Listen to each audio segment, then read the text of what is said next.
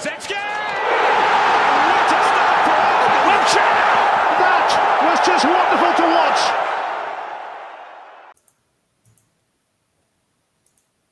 Esqueci-me de tirar o banner. Olá a todos, bem-vindos a mais um podcast do Arsenal. bem-vindos a mais um podcast do Arsenal Portugal, podcast semanal uh, aqui no YouTube. Não posso começar este podcast sem pedir desculpa pelo aquilo que aconteceu a semana passada. O podcast anunciado e à última hora teve de ser cancelado uh, por minha culpa e por isso pedir desculpa a toda, a toda a gente que estava à espera uh, da emissão e que acabou por ser cancelado. E pedir desculpa em particular ao mestre, ao Vargas e ao Valdemar, que não está cá hoje, mas ia estar uh, nessa emissão, por aquele cancelamento repentino, mas. Um, outros assuntos surgiram à última hora que foi impossível cancelar. O, Ar Arteta faz bem pior, portanto estás desculpa. uh, vamos então começar esta, esta emissão, não sem antes dizer que uh, não, não, se esqueçam de, de subscrever o canal um, aqui no, aqui no YouTube para ficarem sempre a par de todos os conteúdos que, que por aqui vão saindo. E claro, agora já temos Spotify completamente atualizado para toda a gente.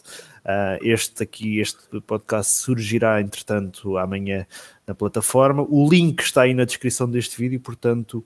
Um, quem quiser uh, ouvir as nossas asneiras em qualquer lugar, basta fazer follow no, no, nossa, no nosso Spotify. Um, então estou na companhia do Mateus Viana da Arsenal Brasil, do André Mestre e do António Vargas um, para, para esta emissão. Bem-vindos aos três, mestre. Rapidamente, tivemos jogo com o Molde, vamos aqui focar atenções no jogo com o Wolverhampton, mas um, dois, três minutos para aquilo que foi uh, o nosso desempenho uh, na Noruega. Foi, um, foi um jogo que nós, que nós tínhamos que ganhar, tínhamos a obrigação de ganhar, mesmo, mesmo se olharmos para aquilo que é o nosso momento na Premier League.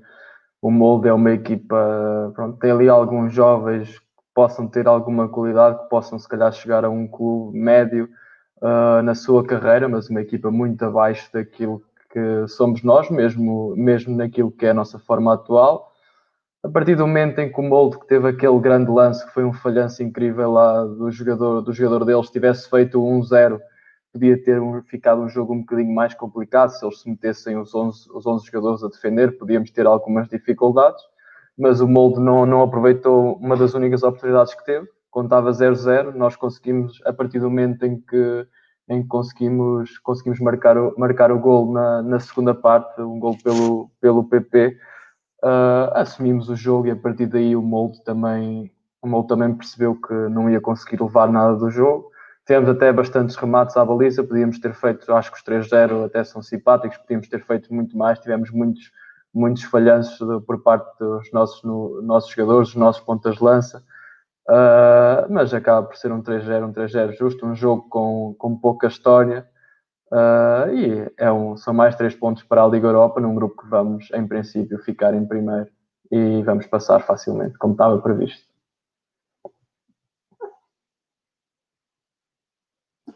Estás tá, a falar em mute.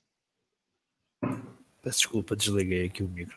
Estava a dizer Vargas, tu não és grande fã da Liga Europa, uh, não sei se viste o jogo com o Molde, se viste, o que é que, que, é que achaste? Não, não vi. Vi um resumo alargadíssimo, acho eu, uns 20 minutos de resumo. não vi. Eu acho que a Liga Europa só, só serve para pôr batom no porco, porque acaba o jogo e, e tu vês um gajo como o Willock que fez duas assistências e pensei, pá, o gajo que ele é bom, mas depois, quer antes, quer depois desse jogo, fez outros dois jogos em que se percebe que ele não, não joga um caralho. Um, Epá, um bocadinho ali como o mestre disse, acho que nós tivemos uma primeira parte fraca e na segunda parte, não sei se por razões físicas, se mesmo por razões de qualidade, um, foi fácil. Foi fácil contra o molde, o molde não tem qualidade nenhuma.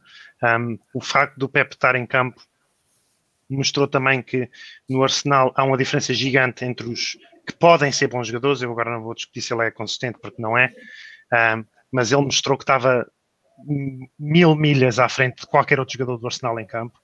Um, e foi aquilo basicamente foi o show do Pep contra o Molde. Um, apesar de ter, ter havido as duas assistências para o Willa, com o gol para o Balogan, aquilo que eu vi no resumo alargado era Pep, Pep, Pep. Acho que ele rematou mais, se calhar, do que, do que o resto da equipa junta.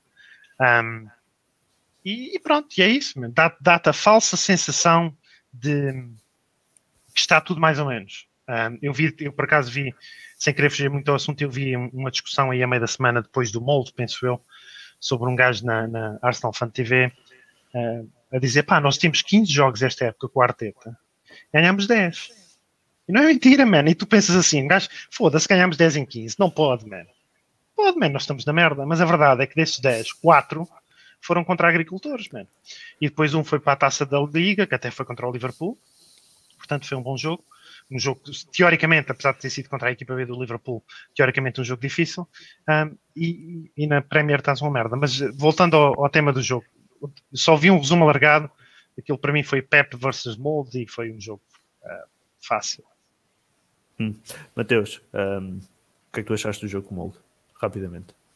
É, em resumo, eu acho que a gente não deveria nem discutir esse jogo, vou ser bem sincero, porque desde o início a gente falou que a fase inicial da, da, da, da Europa League não valia porra nenhuma, que o grupo era um grupo fácil, e a moral da história é que a gente ganhou todos os jogos até agora e já está classificado.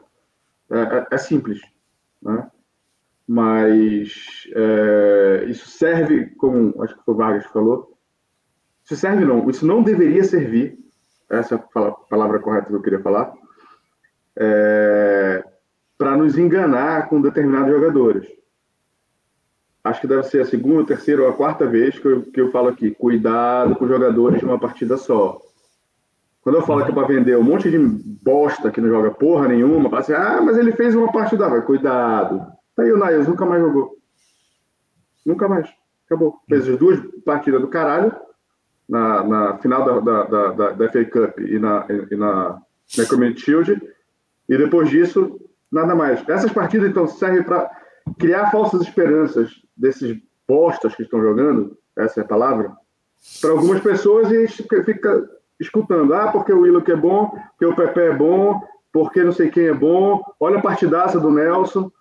E aí a gente fica, sabe, patinando no mesmo lugar, no mesmo lugar, no mesmo lugar, com as mesmas pessoas. Então a Europa League, infelizmente, está servindo para isso, para iludir algumas pessoas. Uhum. Bem, o tá resumo tá da Europa League para mim é isso aí. Está visto que vamos ter um, um Mateus irado no, no, no podcast. Mano, é muita, é muita coisa acontecendo. e o Arsenal é a cereja do bolo, você sabe? Muito bem, então vamos avançar uh, para o jogo com o Wolverhampton. Derrota por um, 2-1, terceira derrota consecutiva em casa para a Premier League. Uh, eu no Twitter e no, no, no, Facebook referi ontem que era a terceira derrota consecutiva para a Premier League. Não referi que era em casa, uh, esse pequeno, pequeno grande pormenor. Uh, foi derrota com Wolves, ajudem-me aí, Wolves, Aston Villa e quem é o outro? Leicester. Leicester, exatamente. Foram as três derrotas seguidas em casa. Uh, Vargas, então começo já por ti. A tua primeira análise ao jogo com o Wolverhampton. Foi uma grande merda. Foi uma grande merda. Tudo, tudo, tudo foi uma grande merda. Tudo, tudo. O nosso melhor momento da primeira parte foi quando o jogo estava parado com o Jimenez estava lesionado, provavelmente. Foi, foi o, a, a melhor. Foi porque o, o, o, o Wolves, desde o início, desde o primeiro minuto, que mostrou que era a equipa mais forte em campo. Na minha opinião. Não teve 500 oportunidades de golo, mas também estamos a falar de uma equipa que era dos piores ataques da liga e que jogou 95 minutos ou 90 minutos uh, contra o, não foi 90 porque ele foi substituído, mas jogou grande parte do jogo contra o Arsenal com o número 9 que é tipo um pinball made in China. Uh, jogou com 9, não vale um caralho. Aquele, aquele uh, Fábio não vale nada. Uh, e eles estiveram sempre por cima do jogo. Sempre. Não foi um domínio avassalador, tipo quando o Arteta jogou fora com o Liverpool, que teve 5% de posse de bola, ou uma merda assim, ou 15 ou 20, mas, mas eles estiveram sempre por cima do jogo. Eles tiveram 6 ou 7 ocasiões de gol, fizeram dois golos, nós tivemos dois remates à baliza. Dois remates à baliza. Se todos os remates à baliza tivessem sido golo, ficava 2-2. Portanto, eu acho que foi um jogo pobre, Acho que a escolha da equipa foi outra vez pobre. Um, o Arteta é preço por ter cão, é preço por não ter, a verdade seja dita, porque ele não percebe nada daquela merda. Porque ele jogava com três centrais e tinha um bocadinho mais de criatividade através dos laterais. Agora vai para dois centrais e não defende um caralho. Um, portanto, ele, seja o que for que ele tente fazer, dá sempre merda. E isso é porque, uma razão simples, porque ele, não, ele é um treinador de merda. Um, na segunda parte, eu ouvi muita gente dizer: Ah, nós jogámos melhor na segunda parte. Não jogámos um caralho na segunda parte. Né? Nós não jogámos um caralho na segunda parte. Tivemos o, o Wolves eh, no contra-ataque, podia ter feito 3 ou 4 golos, man.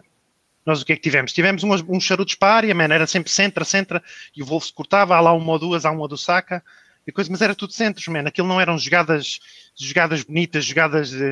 Uh, uh, nem tivemos domínio avassalador, man.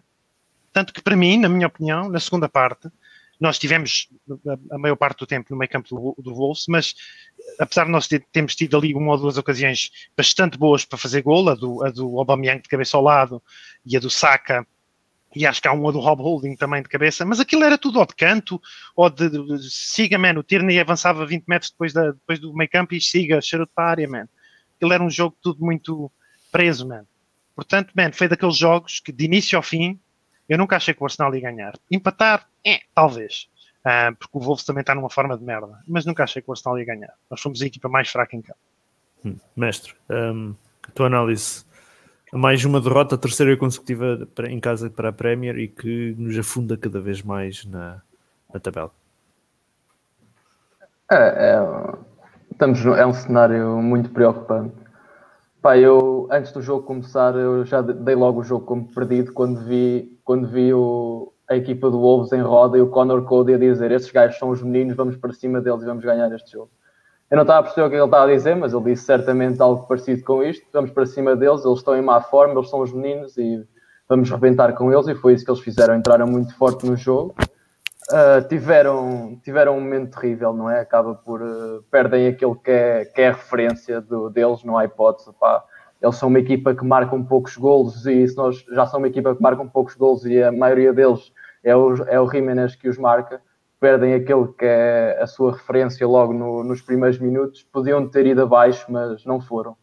Uh, podia ter sido uma boa oportunidade. Eu pensei que quando o Jiménez acaba por sair, podia afetar muito a equipa do Wolves Uh, e com a entrada também do, do Fábio Silva, pouca experiência, não, ou seja, não entrosado com a equipa, podia ter dificuldades ali a, no ataque, eles podiam ter muitas dificuldades porque faltava a referência, mas o que é certo é que eles acabam por, uh, por fazer dois gols.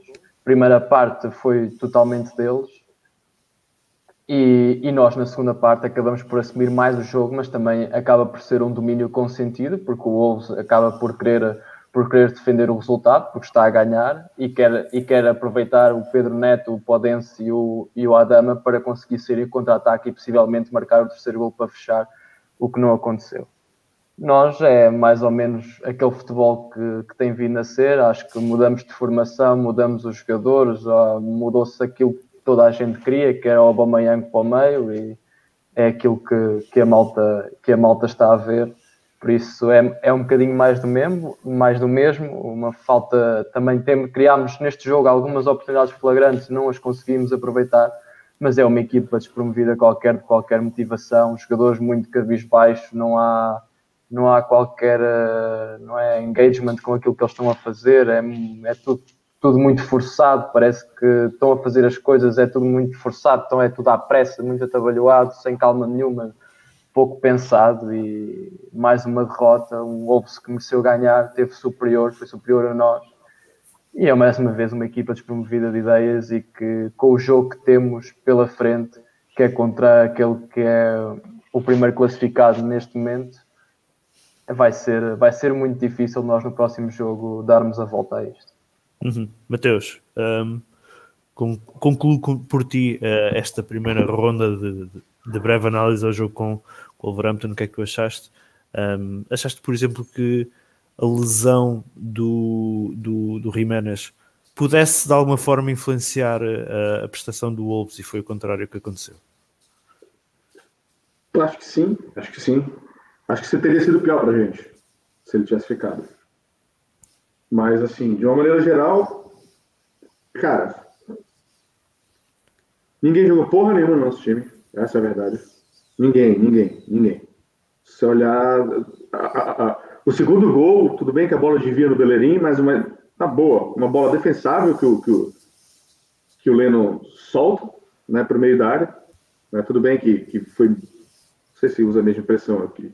É, a queima-roupa Foi muito, muito em cima dele, né? Mas ainda assim, ainda acho que, ele, que, que tem um pouco de falha dele ali no, no, meio do processo.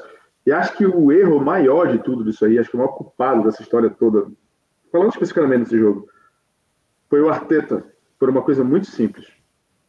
O Davi Luiz não tinha a menor condição de estar em campo. Zero. Nenhuma. Os dois gols, é só olhar o posicionamento dele. Ele está completamente aéreo. Era muito claro que ele não deveria estar ali. Né? O segundo gol, é, no chute, que ele, basicamente só cerca, não dá bote, assim, fica, ficou meio. Tudo bem, a, culpa não é do Davi Luiz. Eu, eu, entendo completamente isso. A culpa não é dele. Né? Talvez ele estivesse se sentindo bem para continuar e não estivesse percebendo a, a forma que ele estava. Mas, porra, mano, o cara tava sangrando, deu uma cabeçada extremamente forte na outra. É natural que ele fique grog, que ele fique tonto, que ele, né, ele deve ter sofrido uma concussão, alguma coisa mais grave. E o Arsenal insistiu nele, né?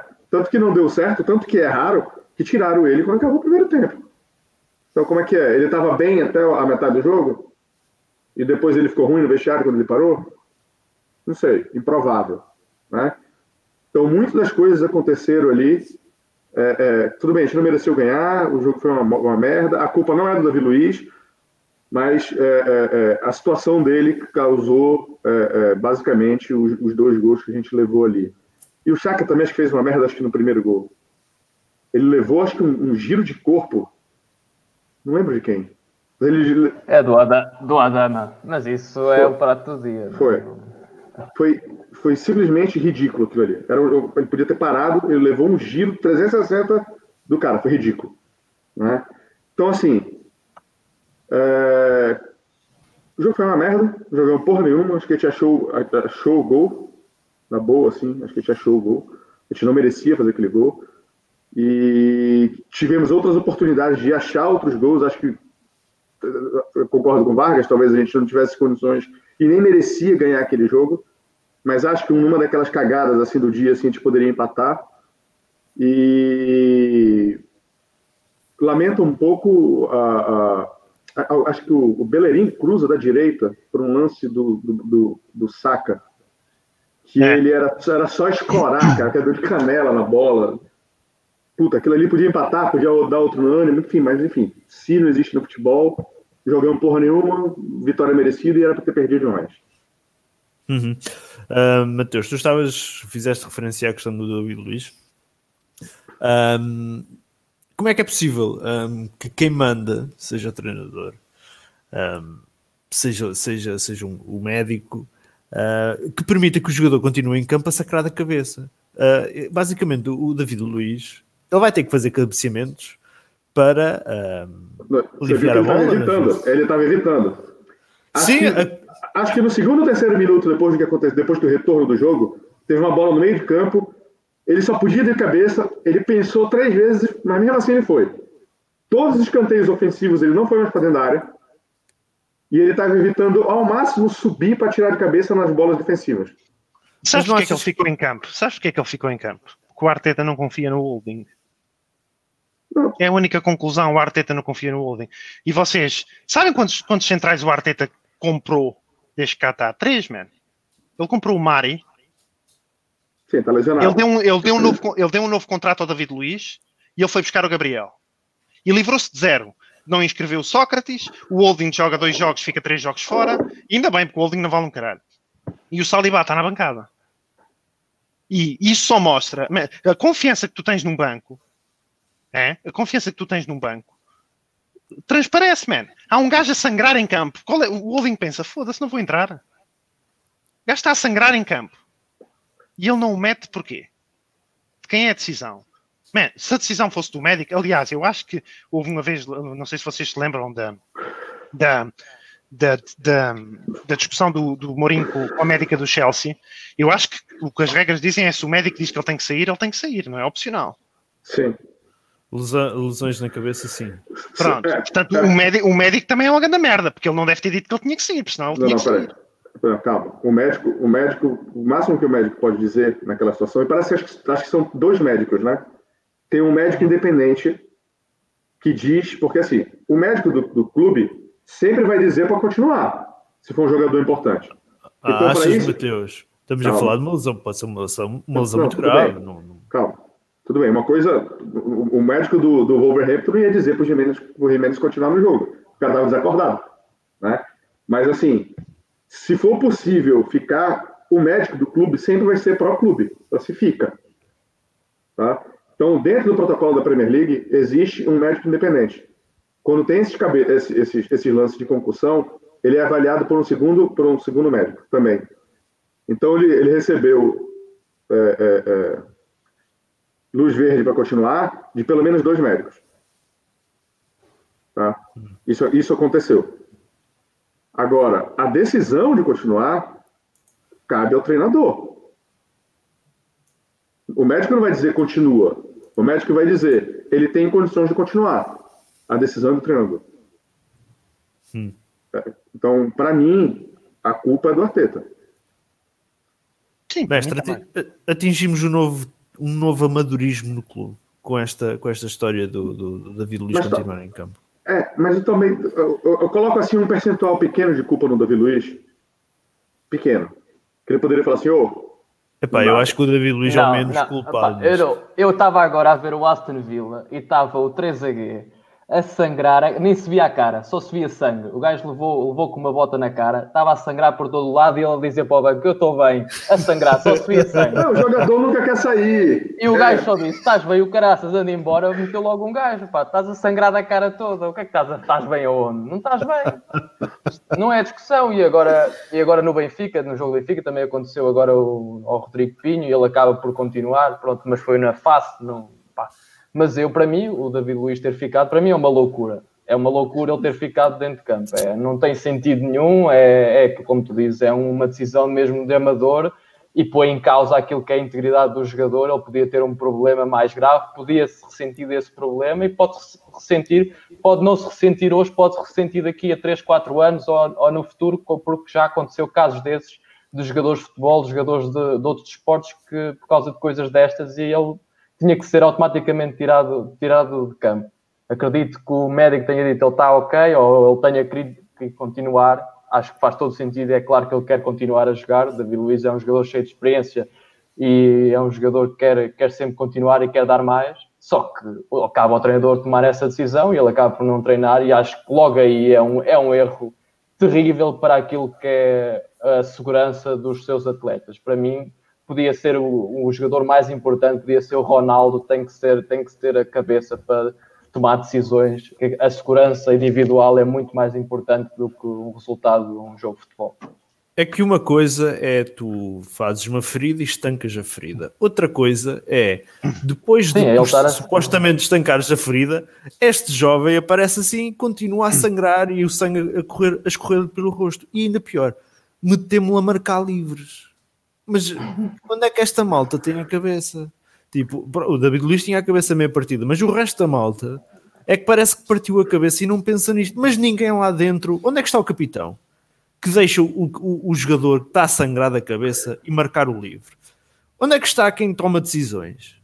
Então, mas isto é assim, agora o jogador, que, o gajo que está em pior estado de lá dentro é aquele que vai assumir a responsabilidade de um dos poucos lances de perigo que a gente tem no, na primeira parte. Então, mas estamos a brincar com A isto. culpa é do Arteta. A culpa é, do Arteta. claro, o Arteta diz: o primeiro ele está bom é não o sai. Ele está bom ou não sai. E sabes porque é que ele é culpado? Porque ele nunca na vida teve um, um jogador que, que mandou uma cabeçada no outro e ficou a sangrar a cabeça como treinador. Sabes porquê? Porque ele nunca treinou na vida, man. Um treinador experiente ali dizia: foda-se, tem que sair. Tem que sair, man. Só que o Arteta nunca treinou na vida, man. Ele não tem plano B, man. Ele não tem plano B para nada, man. Ele nunca treinou na puta da vida, man. O melhor que ele, que ele fez foi ser adjunto do Pepe. Mas olha, os gajos que foram adjuntos do Mourinho, os mais conhecidos, são treinadores de merda. Um está no Qatar ou no caralho. E o outro tem zero pontos no grupo da Champions contra o Porto, man. Ser, ser adjunto do Pep Guardiola não é nada do currículo. Ou achas que o Arteta, se fosse adjunto do, do Tony Pulis, ou se fosse adjunto do. Eles diziam, ah, foda-se, está aqui um gajo, man, que vai ser um treinador do caralho. Se ele fosse adjunto do Ancelotti ou, do, ou de um gajo de um clube que não o City. Ou até o Liverpool, por exemplo, ele se fosse adjunto do Klopp, provavelmente também vinha.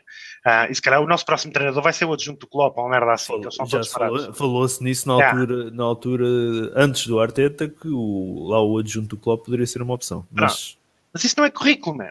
E nunca, nunca lhe aconteceu isso. Ele não tem plano B, nunca tem plano B. E o gajo provavelmente até nem fez por mal, man, mas bloqueou, pensou, epá, o médico está a dizer que sim, continua. Quando viu que aquilo deu merda, que ele só fez merda na primeira parte, que o gajo estava, parecia que estava bêbado, man. Deve ter pensado, foda-se, é melhor tirar. Mas já foi tarde, porque nós perdemos 2-1, os dois gols foram na primeira parte. E, e o David Luiz teve influência nos dois, basicamente. Ahm, ainda, e para, para, para não, não esticarmos muito, mas ah, eu, eu- eu tenho visto algumas pessoas a, ahm, a sugerir que este tipo de lesões têm que ser repensadas dentro de campo Vargas. Ah, há quem sugira que não se jogue com a cabeça, há quem sugira que ahm, quando existe este tipo de lesões. ahm, a substituição não conte para aquelas três substituições normais de jogo. O que é que parece que, que- o o que devia ser feito? Que eu Achas que é o uma- que é que me parece? Uhum.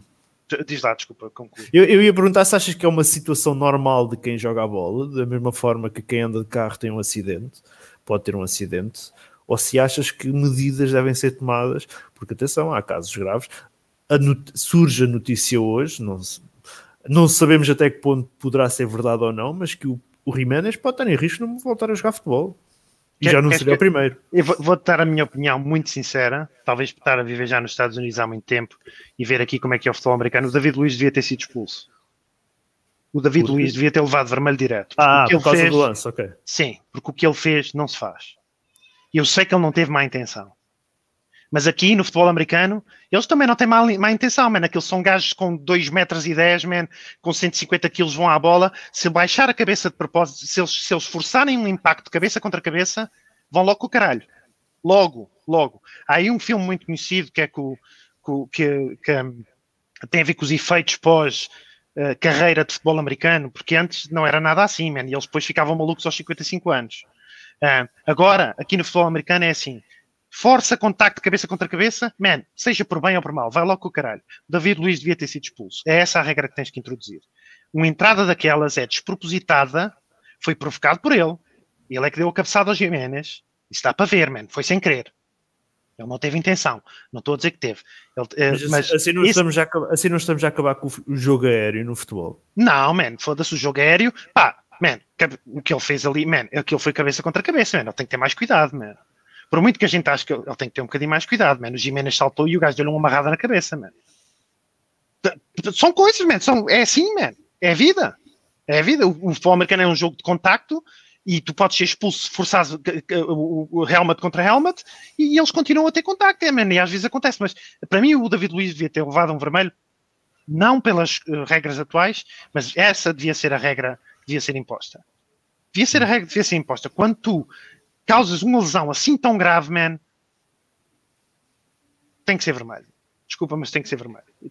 Tens de ter mais cuidado. Mestre, o que é que parece este tema de- do, do futebol aéreo, do jogo de cabeça? Ah, há muitas opiniões que se dividem entre o não jogar, entre, o, entre o, situações normais de jogo. O que é que parece? Opá, não sei, não, sinceramente não tenho, não tenho uma opinião muito bem formada sobre isso. Opá, Expulsavas o David futebol, Luiz? Como, Ali? Se fosse árbitro. opá, acho, acho, eu se fosse árbitro provavelmente não, não expulsava, não é? Não- acho claro que é um contacto, até como muitos que já aconteceram, não é? No, no futebol, que muitos provaram que tiveram lesões muito graves. Pá, se formos olhar até um, até um jogador que teve no nosso pla- plantel, o Petraché, não, não um lance parecido, mas um lance também que, que pode trazer eh, as, as, as lesões que o Jiménez poderá, poderá ter ainda pior. Uh, mas são, é um desporto de contacto, pode haver, a- pode, podem haver aqui algumas regras que podem se meter uh, para evitar isso, ou pelo menos para ter uma atenção. Se, por exemplo, se isso, vez- se isso acontecesse, vai ser expulso ou vai levar qualquer coisa. Talvez, se calhar, os jogadores tivessem alguma atenção, mas o, acaba por fazer parte daquilo que é o jogo. O futebol aéreo é, o, é um parâmetro do jogo, é algo que acontece. Pá, acho difícil arranjar aqui umas regras que vá, que vá um bocadinho contra isso, mas sinceramente não tenho, não tenho assim uma opinião nem uma ideia de como podíamos, como podíamos fazer face a isso. Mateus, um, tu achas que o, o jogo aéreo no futebol deve ser repensado? Por exemplo, como dizia aí o Vargas? Ou, ou, ou um, poderemos estar, a, não quero estar a dizer estragar o futebol, mas um, é difícil, é difícil mudar este, este, este tópico. Uh, não tem como acabar com o futebol aéreo, um jogo aéreo no futebol. Eu acho que existem muitas etapas antes desse tipo de coisa acontecer. Eu acho que a gente pode estar perto de estar usando, por exemplo, os jogadores usarem, por exemplo, um, um capacete de rugby, como o Tchek usava. Acho que a gente pode, pode estar caminhando para alguma coisa nesse sentido. Né? Porque acho que eu já vi, tem muitos estudos relacionados à lesão na cabeça, etc. Tem, tem várias coisas aí no futebol. E mostrando a, a, o problema que isso pode causar no, no, no, no jogador a, a, médio e longo prazo. Né? Até pela própria quantidade de cabeçada na bola. Né? Isso pode, pode vir, vir dar é, lesão a médio e longo prazo. Então acho que a gente não, não Acho que antes de qualquer coisa, acho que deve, deve acontecer algum tipo de experimento, alguma coisa assim, de usar capacete estilo rugby, alguma coisa, mas é, parar com a jogada aérea e tal é, é, é, extremamente complicado. Também é muito difícil definir. É, porque assim, se, se, você, se você impõe um vermelho numa condição como essa, como o Vargas sugeriu, você indiretamente você mexe muito no jogo, porque as pessoas vão evitar ao máximo usar esse tipo de jogada, porque esse tipo de coisa pode acontecer. Eu não estou a dizer vermelho, repara, deixa de interromper. Não estou a dizer vermelho quando há ali um contacto ocasional, eles caem, então os dois arrastam a cabeça, até pode fazer um pouco de sangue e seguem os dois jogo. Agora o David Luiz rachou o crânio ao, ao Jiménez, numa jogada em que o Jiménez saltou parado e o David Luiz foi contra ele, não teve intenção. Sim. Mas foi contra ele e acertou-lhe em cheio cabeça contra a cabeça. Man, isso tem que ser vermelho. Na minha opinião, Sim. isso tem que ser vermelho. Enfim, eu acho que a gente ainda, a gente ainda vai fazer um teste, alguma coisa com, com capacete, alguma coisa assim. Não necessariamente um capacete rugby, né? Hum. Não sei. Mas alguma coisa que, que dê uma, uma proteção a mais na cabeça, acho que deve caminhar nesse sentido aí. Hum. Espero que não precise morrer ninguém para esse tipo de coisa é, é, ser acelerado. Né? Uhum. Mas, mas a, resist, a, resistência no futebol é muito grande, assim, na, na, nesse tipo de mudança, assim, é, o futebol é, é, é muito complicado, assim, de... É só ver quanto tempo se discute a implementação do VAR no futebol. Quanto tempo demorou para o VAR entrar no futebol? Então, assim, esse tipo de mudança, assim, né, é, tem muita resistência, assim, o pessoal é mais, mais conservador, assim, nesse sentido, né? Não está muito preocupado, assim, com... Está muito mais preocupado em manter o, o, o jogo na nossa forma original do que, de fato, é, preocupado com a integridade física do atleta. Hum, muito bem. Fechando aqui este assunto de cabeças partidas, só nos resta desejar as melhoras ao, ao Jiménez e, e, claro, que regresse uh, em forma e que não passe de um susto e que brevemente esteja de regresso, de regresso aos relevados. É, mas eu não vi o que, o que, que saiu dele. Eu não, eu não acompanhei nada hoje. eu, eu vi hoje uma notícia que, uh, apesar do jogador, o crânio. Yeah, apesar do jogador. Tá, não, isso é, é, é, eu vi. Pronto, é uma lesão que pode levar a ter que abandonar a carreira. Já houve um jogador qualquer inglês que teve que abandonar a carreira aos 26 anos por causa, por causa de uma lesão igual uh, há uns anos atrás. Portanto, um, fala-se que é uma lesão igual. Agora, claro, depende sempre de, de, de, de jogador para jogador. Sim. Bem, mas vamos, vamos torcer para. Era aquele gajo do, do Tottenham, o Ryan exatamente, Mason. Exatamente, Ryan Mason, exatamente. Eu, eu, sabia que era Mason, e não me lembrava do, do do, do primeiro nome. Um, resta-nos nos esperar que, que, corra tudo pelo melhor e que ele regresse rapidamente aos, aos relevados. Um, vamos avançar. Um, e, e Mateus, um, não sei se concorda, se calhar não, porque tu estás um bocado furioso hoje. Uh, mas para mim, o Williams, o William foi desde o jogo com o Fulham, o jogo que ele esteve menos mal na Premier, contar para a Premier. Surpreendeu-te, por exemplo, um, ele ter sido substituído? Sim, sim, concordo. Acho que foi o jogo que ele foi menos mal. Isso não quer dizer que ele tenha sido porque ele tenha ido bem, tá? Claro.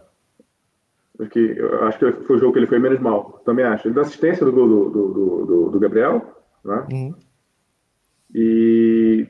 É, é que assim, foi todo mundo tão péssimo que é muito difícil falar se ele foi bem, sabe? Que sou estranho, assim, mas talvez a palavra correta seja essa mesmo. Ele foi, o, ele foi o, menos pior jogo dele, com exceção ao jogo do Fulham. Que não conta porque, enfim, o Fulham, é, dentro do grau de dificuldade do Fulham, ele só é mais difícil que o nosso grupo da Europa League, porque o resto tudo não vale, não conta. Né? Mas o problema é quem está ali para substituir ele, que era o Nelson. Então, é realmente, talvez, talvez o Arteta tenha errado. Hum. Mestre, um, o, tu referiste antes do jogo, o, o Reece Nelson parecia estar a atravessar um, aquele momento, não é? Uh, uhum. Mas uh, a verdade é que o William voltou a ser a, ser a opção. Tu, tu Surpreendeu-te a saída do William ou, ou pareceu-te natural a saída do William para a entrada do Nelson? Antes de irmos, depois vamos falar dos outros miúdos, mas especificando uhum. aqui no Nelson. Não, pensei, pensei sinceramente que o Nelson ia. Não, pronto, o Nelson tem tido, tem tido alguns momentos, ou seja, pelo menos tem entrado no jogo e tentado provocar alguma mudança, ou seja, tem tentado ter bola, tem tentado uh, acelerar o jogo. Mais por aí, porque depois sabemos que ele até é um bom batedor de bolas paradas e pelo menos já tinha provado isso, uh, mesmo quando teve emprestado e em alguns jogos prior a, esta época. Tinha, tinha-se notado que ele tinha alguma capacidade de marcar livros, de marcar cantos, e, mas tem entrado e tem, tem sido mesmo terrível. Uh, a delivery dele, ou seja, para, para, os, para os colegas, mas em termos daquilo que é o jogo jogado, parecia que ele estava a entrar num momento em que conseguir criar algumas jogadas, conseguir criar alguma coisa positiva para o Arsenal e criar algumas oportunidades que o William não estava a conseguir. No entanto, o William, se nós fôssemos a ver aquilo que estava a ser a performance do Saka e do William, talvez o Saka pudesse ter sido ele a sair, porque parecia estar completamente fora daquilo que era, que era o jogo. O Nelson também tem entrado mais ali para, para a zona esquerda e o, e o William tem ficado mais de, na, na direita e pensei que sinceramente fosse o Saka que acabasse por sair porque estava a ser mesmo muito mal estava a ter muitas dificuldades em criar jogadas e o William acaba por fazer a assistência, ou seja, ganhou ali algum momento, podia estar no, podia, podia também conseguir na, na segunda parte ser importante para as bolas paradas porque, e para os cruzamentos, porque basicamente todas as nossas jogadas são cruzamentos Uh, podia ter sido agora, um agora só, sabe, só, sabemos jogar assim, é só cruzamento Sim, não, para área. Não sabemos fazer outra coisa. Ou seja, fiquei um bocadinho surpreendido por o William acabar por sair. Fiquei mais surpreendido por ele ser titular, mas a partir do momento em que ele não estava a ser dos dois, dos dois pior, dos aulas, ele não estava a ser o pior, o Saka estava a ser muito pior que ele. Fiquei surpreendido por ter sido ele a sair. Hum, Vargas, um, o Saka se calhar devia ter sido a opção para sair em vez do William, não? Sim, concordo.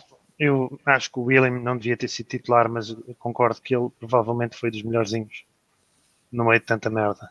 Mas a verdade é que voltamos sempre ao mesmo. Falas do Saka, ah, coitado, isto mais para aquelas pessoas que defendem o Arteta. O Saka é porque está cansado da seleção. O Aubameyang é porque assinou um novo contrato e agora está-se a cagar. O William veio se reformar para o Arsenal. E o Rhys Nelson precisa de mais oportunidades. E há uma desculpa para todos. Todos. Há uma desculpa para todos. Um, e se calhar não, não, uh, as pessoas têm que perceber que seja quem for que jogar ali, se jogar uh, uh, seguindo as instruções do, do Arteta, não vai jogar um caralho. Pá, vai, vai havendo aqui uma exceção, uma exceção aqui, outra ali, mas não vai jogar nada. Não vai jogar nada. O Nelson já fez quase 20 jogos, acho que eu estava a ver agora aqui a cabelar aqui no, no Score, na Premier League pelo Arsenal. Eu ontem achei que ele devia ter sido titular e achei que ele merecia uma oportunidade, ao contrário de outros jogadores como o Willock e o Nketiah, que eu acho que não valem um caralho ponto. O Nelson acho que ainda pode ter alguma coisa a provar. Mas a verdade é que foi mais do mesmo. Eu vejo-me sempre nesta coisa e voltamos à história da Liga Europa. Porque é que eu achei? Se calhar no meu subconsciente está aquele bom jogo na Liga Europa, mas na Liga Europa qualquer um faz um bom jogo mesmo. E o Nelson entrou e não jogou nada mas eu também tenho que manter consistente. O Nelson não jogou nada, o William jogou pouco, fez aquele centro para o golo, o Aubameyang não joga nada, ninguém joga nada na frente. Desde que o Arteta chegou, ninguém joga nada na frente. Especialmente agora nesta nova época. Um, Portanto, man, um, para te responder à pergunta, eu não tinha tirado o William, tinha provavelmente tirado o Saka, ou então até nem tinha tirado o Saka porque o Nelson entra e a gente tem esperança nele, mas depois é sempre o mesmo resultado final. Nada, zero. Uhum. Um, Parece-te a ti que é hora de, mestre, é hora de começar a colocar os miúdos a jogar, visto que os mais velhos e experientes não, não estão a resultar. Epá, e faz-me imensa confusão, por exemplo, porque é que o Smith Rowe não joga. Por exemplo, ele, ele já anda a jogar há que tempos no Sub-23. É alguém que já vem desde o tempo do Emery com experiência de equipa principal. Uh, e nós uh, continuamos a não, não apostar nele. E quando eu acho que o Smith Rowe é o gajo mais parecido que nós temos ao Ozil uh, na construção do jogo. Visto que não temos Ozil, visto que temos inúmeras dificuldades a construir jogo. Um, é, um, é, é uma situação que se mantém há meses e não damos oportunidades aos miúdos. O que é que dizes? Eu não sei, não sei que miúdos é que tu. É que tu Exatamente, não sei que miúdos é que estás a falar. Por, por, exemplo, tens o, o Smith Rowe, porque não o Balogun, que entra em dois minutos. Opa, ok, é contra o molde, certo? Epá, mas, mas se, não é mas, é agora que, se não é agora mas, que vais. Mas, não, então, mas tens, tens o Obama Young que tem, tem 30 golos por época há 5 épocas seguidas. Tens o, Lac, tens o Lacazette, um gajo custou, custou, jogador, jogador completamente referenciado, e vais, estar, e vais meter, para mim, já ter um, um destes não jogar já, já me faz confusão. Ou não jogar bem, já então, me faz confusão, não, porque jogaram sempre bem até agora. Se eles não Sim, rendem... Ninguém rende, Ricardo. O Willock teve oportunidades é, nos dois é jogos isso. da Premier League e não jogou um caralho, man. É nenhum deles. Pá, eu acho que o Willock, o Willock não é querer arranjar desculpa, até porque a minha opinião relativamente ao Willock começa a ser que ele não passa daquilo uh, e que não tem qualidade para mais e que não serve, mas acho que o Willock precisa de um empréstimo. Um jogador da idade do Willock não pode andar a jogar de forma intermitente, como ele joga. Tá, consegue estar um mês sem jogar e depois aparece dois, três jogos e depois está mais um mês, um mês e meio, dois sem jogar. Pá, o Willock está numa idade em que tem que fazer minutos e ele nunca foi emprestado. Quantas vezes, não é quantas vezes, uh, os jogadores jovens do Chelsea que aparecem, quantos empréstimos fazem antes de, de começarem a jogar de forma regular na, na equipa principal? Eles não chegam à equipa principal sem fazerem dois, três empréstimos. Mas a gente no Arsenal andamos a jogar com o Ilok que veio diretamente à academia e não sabe o que é jogar numa equipa principal e ter minutos. Por exemplo, o Smith Rowe já foi emprestado. O Chambers foi emprestado. O Holding nunca foi emprestado. Epá, falou-se falou-se num, num, num, empréstimo para o Newcastle nesta temporada e a verdade é que ele esteve na, na, iminência de sair e agora não saiu e se calhar é, é, dos centrais mais utilizados que a gente tem. Temos o Saliba, o Saliba custou 30 milhões, ele não, era para sair, não saiu. A partir do momento que não saiu e está inscrito na Premier, não joga porquê? Andamos a apostar em Mustafi na Liga Europa, ok, porque ele também não está inscrito na Liga Europa, é verdade. Ok, mas epá, não joga na Premier porquê? Se, se o Emery, se o, Emery se, se o Arteta não confia no Holding e como tu disseste, Vargas, se calhar o, o, o, David Luiz ficou em campo por falta de confiança no Holding, porquê é que não está o, o Saliba lá? Estás a responder às tuas próprias perguntas, man. Tu podes pôr o Willock e podes pôr o, o, o Smith Rowe, podes pôr quem quiseres em campo. Não vão render sobre as ordens do Arteta. Sim, não, vai, tens... não vai melhorar, não, não, vai melhorar. Se adicionar jovens, não vai melhorar se a equipa não funciona como um todo. Mas já, a atitude, a atitude não é diferente. Como é, que um gajo, como é que um gajo que fode? A atitude não chega. Como é que um gajo que fode o rendimento do Aubameyang, man? Que é mesmo, man, foda-se, é uma coisa difícil de fazer, man. O Aubameyang faz 30 gols por época, man. Ele tem dois gols na Premier esta época, em 10 jogos. Yeah. Como é que um gajo que fode o rendimento do Aubameyang, tu podes confiar que ele se meter o Smith Rowe a coisa vai correr bem? Não vai, man. A coisa não, não vai é, não, é, não, é, não, quer dizer que vai correr bem, mas é pá. É uma tenta, Vais queimar o miúdo. Vais queimar o miúdo. Vais queimar o miúdo, porque ele vai jogar dois ou três jogos eles vão dizer: foda-se, isto também não é. Tal como o Willow, isto também não é alternativa ao Ozil. Não, não é momento para botar Exato. moleque. Porque tu pode ter um novo Neymar na tua mão. Se tu colocar ele numa situação como essa, você vai queimar. Porque ele não vai, ele não está preparado psicologicamente. Primeiro, primeiro de tudo, ele não está preparado psicologicamente para jogar numa equipe de ponta como é o Arsenal. Mesmo na melhor das fases. É só ver como o Barcelona faz. Não entra miúdo de cara. é, é uma transição. Ele começa a ir para concentração, ele joga os últimos dois minutos, depois ele começa a jogar uns cinco minutos, ele joga um jogo de taça que não vale porra nenhuma, e fica assim um tempo. Sai por empréstimo, volta. É assim que tem que fazer. De todos esses aí, o que, que aconteceu? O Saka nunca saiu, o Willock nunca saiu. O que mais? Até o Saka já não joga porra nenhuma. Até o Saka já não joga porra nenhuma. Pois é, então não é assim, assim, eu tenho, eu tenho um, um, independente de técnico, eu posso até concordar com a questão do Arteta, tá? Mas vamos esquecer é, é, é, esse, essa situação do Arteta. Vamos só lembrar da, da situação que nós estamos, tá? Não é o momento para apostar em jovem, porque a gente vai queimar eles.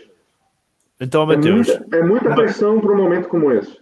Então vamos lá ver uma coisa quando o, o, o, Martinelli regressar, tu vais apostar no Martinelli? O Martinelli não jogou os últimos 5 jogos que estava disponível com o Arteta, man. Tu estás okay. a assumir que o Martinelli vai jogar. Estás a assumir. Talvez vá jogar. Isto também está na merda, man. Está tudo na merda, portanto ele se calhar põe o Martinelli, mas estás a assumir que ele vai jogar. Estás a falar de um gajo, e eu próprio também me revejo um pouco nisso, que pode ser o salvador da pátria. O gajo não jogava com o Arteta. Teve 5 jogos sem jogar até se ilusionar. 5 sem calçar. 5. Atenção, tu disseste que o Martinelli pode, pode ser o salvador da pátria, estás a colocar essa responsabilidade num miúdo de 19 anos que está há cerca de ano e meio em Londres, uh, que veio de uma lesão. Sabes grave, que é o salvador da pátria? Salvador da pátria é despedir o Arteta. Isso é que é a única salvação da pátria. Única, não há nada. E agora tenho uma pergunta para vocês três. Digam uma coisa que o Arteta melhorou no Arsenal. Uma, uma coisa. Defensivamente. Uma. Defensivamente. Foda-se. Nós demos o, sete, o, o, Vargas, um gajo pode criticar muita coisa. Não, Agora, digo uma coisa. O número de golos sofridos reduzido drasticamente. Isso é verdade, mas repare, vou dar o exemplo do Leeds. 0-0 com o Leeds. Nós demos uma equipa de Championship. Sete ou oito ocasiões de gol feito, man. Eles não marcaram. Que demos, porque nós temos uma manta que é curta e que tu, para tapares a defesa, descobri, descobriste o ataque.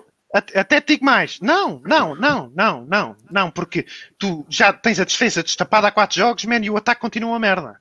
Tu levaste três do Aston Villa, levaste dois de uma equipa que, que, que uh, marcava golos de três em três jogos e que ainda por cima jogou sem o Jiménez e, tiveste, e contra o Leeds ficou 0 a 0. Mas o Leeds podia ter marcado três ou quatro, man. Podia, mas a, a verdade é uma, os números são.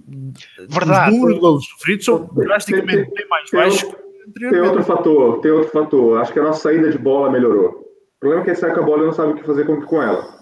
Exato, né? exatamente, porque tu levas a bola até o meio campo, mas não sabes o que fazer. Não sabe o que fazer, sim, eu concordo. Mas assim, é, acho que a gente perdeu, acho que a gente muito mais perdeu do que ganhou com a Teta, isso eu posso concordar. Mas eu consigo achar coisas que de fato melhoraram. Né? Acho que a gente melhorou defensivamente, eu, eu o plantel está mais fraco, eu acho que o plantel está mais fraco. Defensivamente sofres menos golos, mas não quer dizer que estejas melhor. Continuas a ter jogos. O Aston Villa podia ter feito 6 ou 7 golos, como fez contra o Liverpool. Não vais 6 ou 7 a 0 do Aston Villa, que não calhou. Continuas a oferecer muitas ocasiões de golo. O Gabriel contra o Leeds ofereceu duas dentro da pequena área, duas. O Gabriel, man, que é um grande Sim. central, mas ofereceu duas e o Bamford falhou as duas. Não, eu concordo contigo. Quando a gente tem nosso melhor jogador do mês por dois meses seguidos, um, um, um zagueiro, um central, tem alguma coisa de errado. Né? Muito, eu acho que está tudo, tudo errado. Eu despedi é. já. Não, não, não, eu, eu, eu, concordo, é que você perguntou coisas que. Sim, sim, sim. Que, sim. que, que, melhoraram, mas ainda assim eu acho que o saldo é, é muito mais negativo do que positivo. E acham que o plantel está melhor? Acham que o plantel hoje, duas acho, janelas. É acho, acho, acho. Vocês, eu acho que está melhor. Eu acho eu que está melhor, tá melhor, daí, daí, daí me fazer Aí confusão que é o problema. como é que nós estamos tão, tão mal. Sabes quanto é. é que nós gastámos desde que o Wenger saiu? 320 milhões. 320 milhões é uma loucura para nós pegarmos num plantel que era sexto, quinto, quarto classificado e agora estamos em décimo quarto. Passado 320 milhões, sem contar culpa, com a, a última... culpa não é Kroenk agora. Aí a culpa não é do sem Kroenk. contar Sem contar com a última época do Wenger, que já vieram Aubameyang, Lacazette e Mkhitaryan, que já nem eram gajos do Wenger, não é? Já era ali uma transição, que isso mais, são-se mais 150 milhões, que são quase meio bilhão que tu investiste nas últimas 4, 4, 3, 4 temporadas num plantel que é 14. Pá, isto, o, tem, o plantel tem que estar melhor. Então, eu, eu, acho, Olha... eu, acho que, eu acho que a gente tem sim um plantel melhor, mas eu acho que ele não está rendendo. Assim, tem, tem, além do fator Arteta, que talvez não, não, esteja sabendo gerir o plantel que tem na mão, que eu, eu, eu, concordo com isso, tem alguma outra coisa, cara. Tem alguma outra coisa rolando assim que, que, que talvez não, não tenha vazado ainda assim, sabe? Ele perdeu Mas- o balneário. Eu não tenho a menor dúvida Não, que ele perdeu o Pode balneário. ser, pode ser, pode ser, pode ser. Ele perdeu completamente É uma possibilidade. É uma possibilidade. Viste o Lundberg? O que é que o Lundberg disse? Duas, duas vezes seguidas. O Lundberg foi à Sky Sports comentar o jogo com o Leeds, penso eu. E o Evra estava lá. Evra, fanático pelo United e caralho. Começou a picá-lo, começaram a falar do Ozil. Começou a picá-lo e o Evra disse: Eu sei que o Lundberg não quer dizer, hã, mas o Ozil tinha que jogar. E o Lundberg disse: Não, não, eu não disse que ele não jogava. Ele comigo estava no plantel. E depois deu uma entrevista ao Athletic e disse: "N- Nós não temos nenhum jogador no plantel pa- pa- para desbloquear aquelas, aquelas equipas fracas em casa. Sim, ele, ele- ele fora contra o City, até pode ser que ele ficar no banco seja uma melhor opção. Mas ele tem que estar no plantel. O Leonberg, que estava lá, estava lá quando houve a cena do ele não aceitar os cortes no, no- no pagamento. O Leonberg estava lá. E ele diz que por ele, ele estava no plantel. Portanto, eu cada vez mais penso que isto é mesmo uma decisão do Arteta, não é da borda. Mestre, o, o Vargas perguntou o que é que melhorou com o Arteta. Eu disse a defesa, o, mestre, o, o Mateus disse a, a saída de bola. Para ti, melhorou alguma coisa com o Arteta? Ah, acaba por ser, não é? No início parecia que melhorou muito a defesa, não é? Ah, ou pelo menos aquilo que era o, o processo defensivo, mas acho que isso também foi um bocadinho mais por estarmos no nosso estilo de jogo, ou estávamos com jogadores muito. jogámos com 5, 6, 7 jogadores defensivos no campo, e quando tens mais jogadores defensivos, provavelmente talvez consigas ah, defender melhor. Acho que após a maneira como saímos com a bola melhorou, mas também o que acontece, melhorou porquê? Porque também os nossos médios jogam a centrais. Ou seja, quando tens, tens uma superioridade muito grande dos jogadores da tua equipa cá atrás e depois faltam-te lá à frente, porque se vis o Chaka está sempre metido entre os centrais ou entre os laterais, Ceballos joga também entre os, entre os centrais, ou seja, tu tens para aí 5, 6 jogos contra dois jogadores adversários no teu meio campo. Mas Claro é o que eu falo. Isso é, isso é o que eu refiro da manta, que estás a tapar de um lado, estás a destapar do outro. Sim, acabas por ter mais posse de bola. E ali, claro, a sair do jogo parecia que estava um bocadinho melhor, um processo que o Emery também já tinha começado a sair de trás, parecia que estávamos, estávamos a melhorar. E o Arteta claramente melhorou, uh, melhorou a saída e deu um bocadinho mais confiança aos centrais a sair com a bola. Ponto, acho que isso foi uma coisa que ele conseguiu melhorar. O que é certo é que tudo o resto do que é processos uh, ofensivos, processos de pressão, pressão principalmente, a pressão é ridícula. Este jogo, quando estávamos a perder e nós só pressionávamos no nosso meio campo, não conseguíamos pressionar os centrais do, do Wolves, que até nem são. Estamos a falar de Marçal, Cody Boli, não estamos a falar de gajos tecnicamente muito evoluídos, inferiores aos nossos centrais, uh, em termos daquilo que é o toque de bola e a habilidade, e não conseguimos pressionar para eles fazerem um erro. Pressionámos uma vez o Rui Patrício, ele acaba por fazer um erro que nós não aproveitamos. Ou seja, perdemos, muita, perdemos muito mais do que aquilo que melhorámos. Mas efetivamente, sim, conseguimos melhorar um bocadinho ali a saída de bola, mas a, a risco, para termos isso, tirámos quase todo o resto. Só uma pergunta, eu não quero monopolizar as perguntas, quero só fazer mais uma. For, oh, Rápido. esteja à vontade, faz Uma, quiser. uma razão para não despedir o Arteta hoje. Uma. Eu não tenho. É verdade, mas eu coloquei um. um- Diz-me tu, Ricardo, grupo. eu sei que tu deves ter uma, pelo menos. Eu sei que o Mateus, o Mateus e o André eh, e o mestre, pronto, já tinha a ideia que provavelmente não tinha uma, mas diz-me tu, tu achas que tens, tens alguma. Diz-me qual é a tua principal razão para não despedir o Arteta hoje. não despedir o Arteta hoje, eu diria porque não sei se iria mudar alguma coisa. Já.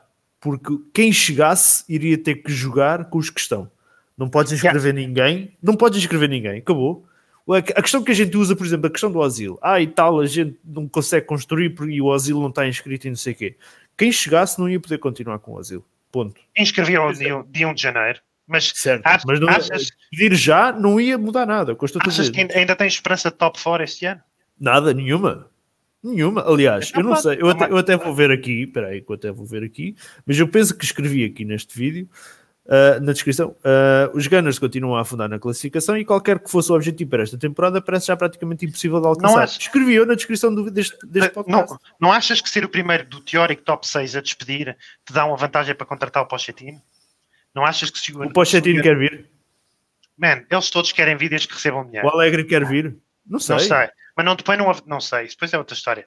Mas não te põe numa vantagem teórica. O Alegre, o um Alegre olha lá, falamos muito do Alegre. Será que o Alegre ia chegar, iria, iria, iria, a nível de comunicação, como é que está o inglês dele?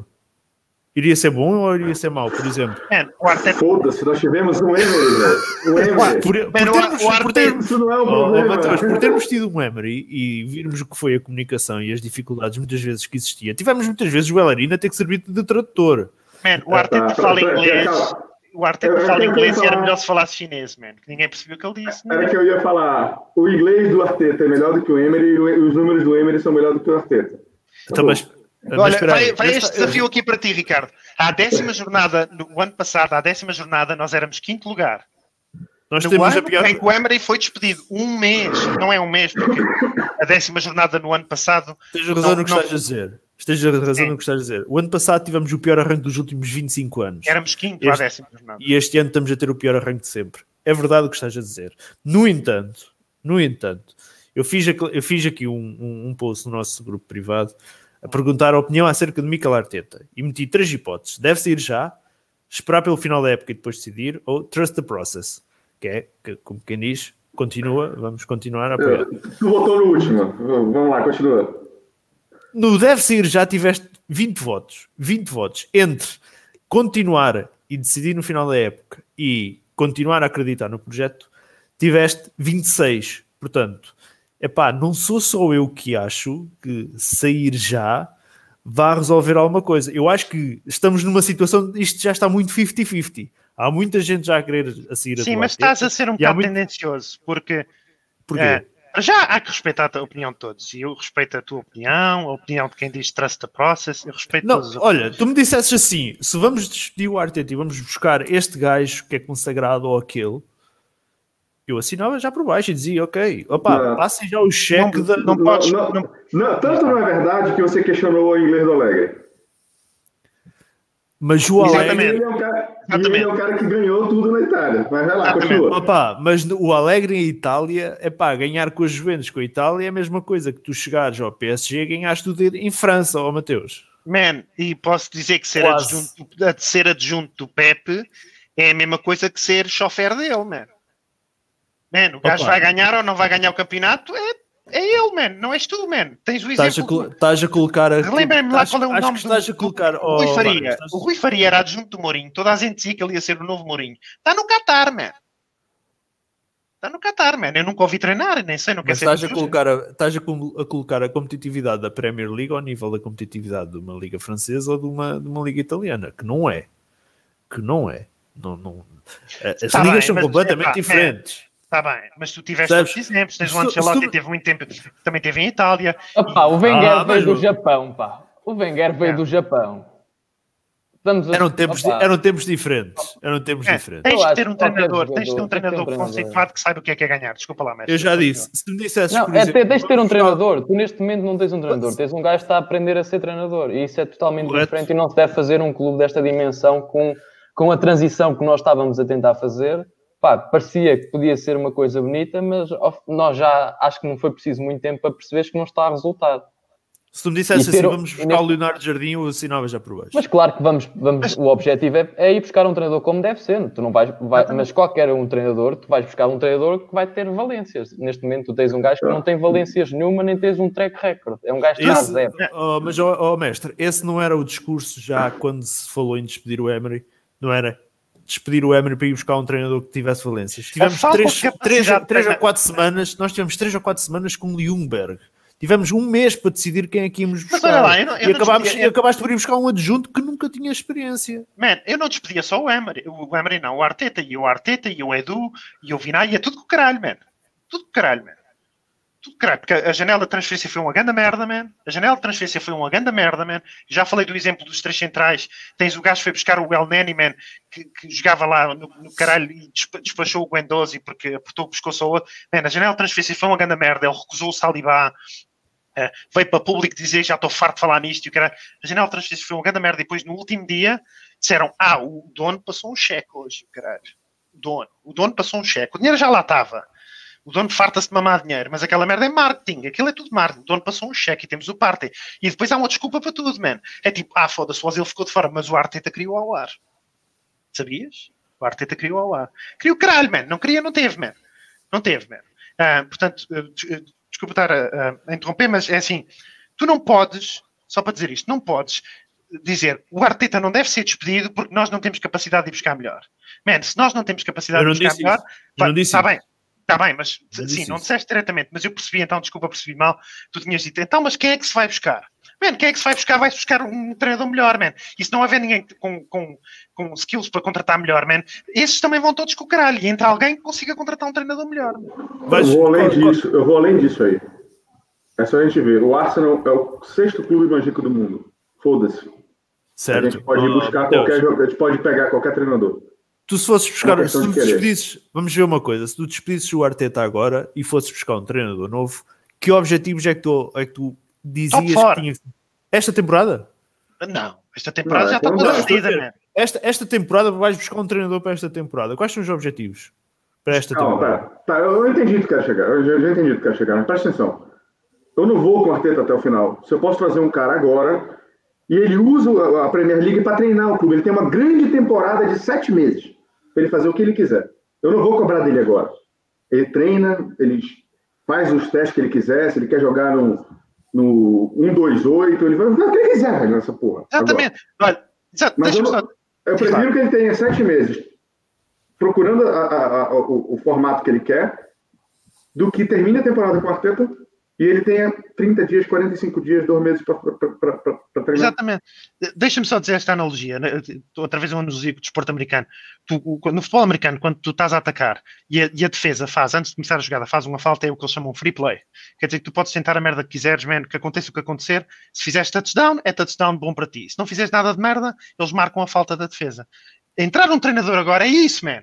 Dar-lhe sete meses e dizer assim, tudo o que ele faça daqui até ao fim da época, man, é lógico com certa, uma certa ah, tolerância, né? mas tudo o que ele faça, o plantel não é dele, etc. Fiz exatamente o que aconteceu ao Arteta.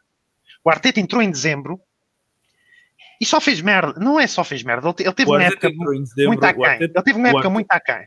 Vargas, o Arteta entrou em dezembro. Vamos, ver- vamos, vamos aqui Ele teve, um período, ele teve um período bem, ele teve um período bem. Ele teve O um Emery período também bem. teve 20 jogos sem perder, Sim. mas ele teve uma época muito aquém que foi salva pela FA Cup. Vamos, Certo. vamos, vamos tentar aqui situar isto de modo temporal. O Arteta entrou em dezembro há sensivelmente um ano atrás. ok? O Arteta entrou passado 3, 4 meses, se tanto. Os campeonatos param. Podia, pode- podia ter sido bom, podia ter sido mau. Pá, parou. Ele deixou de trabalhar com a equipa. Não, houve, não havia contacto físico, não, as pessoas tinham que estar fechadas em casa. Ele simplesmente, qualquer processo que ele tivesse a tentar implementar, ficou ali pelo menos suspenso. Não digo, não digo que desapareceu, tenha desaparecido, mas pelo menos suspenso ficou um porradão de meses até a temporada regressar. A verdade é uma: o Arsenal que regressou pós-pandemia claramente não era o Arsenal do Arteta pré-pandemia. Não era. Atenção, eu não estou a querer defender o Arteta. Eu, estou- eu digo já aqui. Me dissessem, vamos buscar este treinador ou aquele ou aquele, e que fossem treinadores que eu dissesse isto são treinadores que vêm melhorar o clube, houve. Eu despedia já hoje o Arteta, não tenho as dúvidas disso. Deixa eu fazer uma Agora- pergunta baseado nisso que tu fizeste. Nós, nós, nós dissemos assim que foi o plantel não é do Arteta, temos que dar tempo ao Arteta. A verdade é que nós, passado um ano, já, e se calhar até antes de um ano, já estamos todos a dizer: é para o Arteta tem que se meter no caralho. Claro. Deixa, deixa, primeiro O novo, treina, ao novo treinador não vai acontecer a mesma coisa. É a vida, Não. man. São padrões mínimos, man. Estás cá há um ano, só fizeste merda na- na- nas transferências, com, salvo algumas exceções, como o Gabriel e o Partey. Estás cá há um ano, só fizeste merda nas transferências. Sim, ganhaste uma taça. Man, o Conte ganhou uma taça, foi com o caralho, man. O outro gajo acho que ganhou, o, o gajo ganhou a, O, o Di Matteo, velho. O o Di, Ma- o Di. Matteo ganhou a Champions League, foi com o caralho. O Van Gaal ganhou a FA Cup, foi com o caralho. E tu podes dizer, ok, mas o United não melhorou. Mas o Chelsea continua a ganhar coisas, man. O Chelsea despediu o Di Matteo e depois foi campeão outra vez. E não podes ser complacente com. Man, o Arteta não está cá há dois meses. Ele tem 45 jogos pelo Arsenal, 30 para a Premier League. E ele é uma ganda merda, man. Sim, é, deixa, deixa, deixa fazer uma. Primeiro vou fazer- um, vou responder uma pergunta tua de por que, que a gente não tem paciência. Que é- eu vou te responder com uma, com uma pergunta para tu entender o porquê que a gente está assim e depois eu vou te fazer uma pergunta, tá? A, a primeira pergunta para você entender o porquê não continuar com Arteta, tá? É a seguinte: o time, ou melhor, por que a gente perdeu a paciência? O time melhorou ou piorou? Se você me falar que o time tem melhorado gradativamente, eu te poderia ter paciência. Mas não é isso que a gente está vendo. A gente está vendo o time cair cada vez mais. Então, fica, fica com essa primeira pergunta. Tá? A segunda é o seguinte: ah, porque ele ficou um tempão sem treinar a equipa, ele perdeu o contato com a equipa, e aí é, é, é realmente mais difícil. Aí eu vou te fazer uma pergunta. Baseado no que tu falaste, me, me explica o porquê que o West Ham é o quinto colocado da Premier League. West Porquê que, porquê que os Spurs são o primeiro, man? Porquê que o Mourinho... O Mourinho gastou 110 milhões, man. O Arteta gastou 85, a diferença não é brutal. Porquê que o Mourinho, que pegou mais ou menos na mesma altura que o Arteta, um bocadinho antes, porquê que ele está em primeiro da Liga e o Arteta está em 14 quarto? Eu não acredito, epá, não quero estar aqui a discutir Tottenham, mas eu não acho que o Mourinho tenha, tivesse que fazer o trabalho de remodelação no Tottenham que o Arteta tivesse que fazer. Lá está, man. Não- O- a, a base, a base do Tottenham era muito melhor do que a nossa. O, o- o Claro que sim.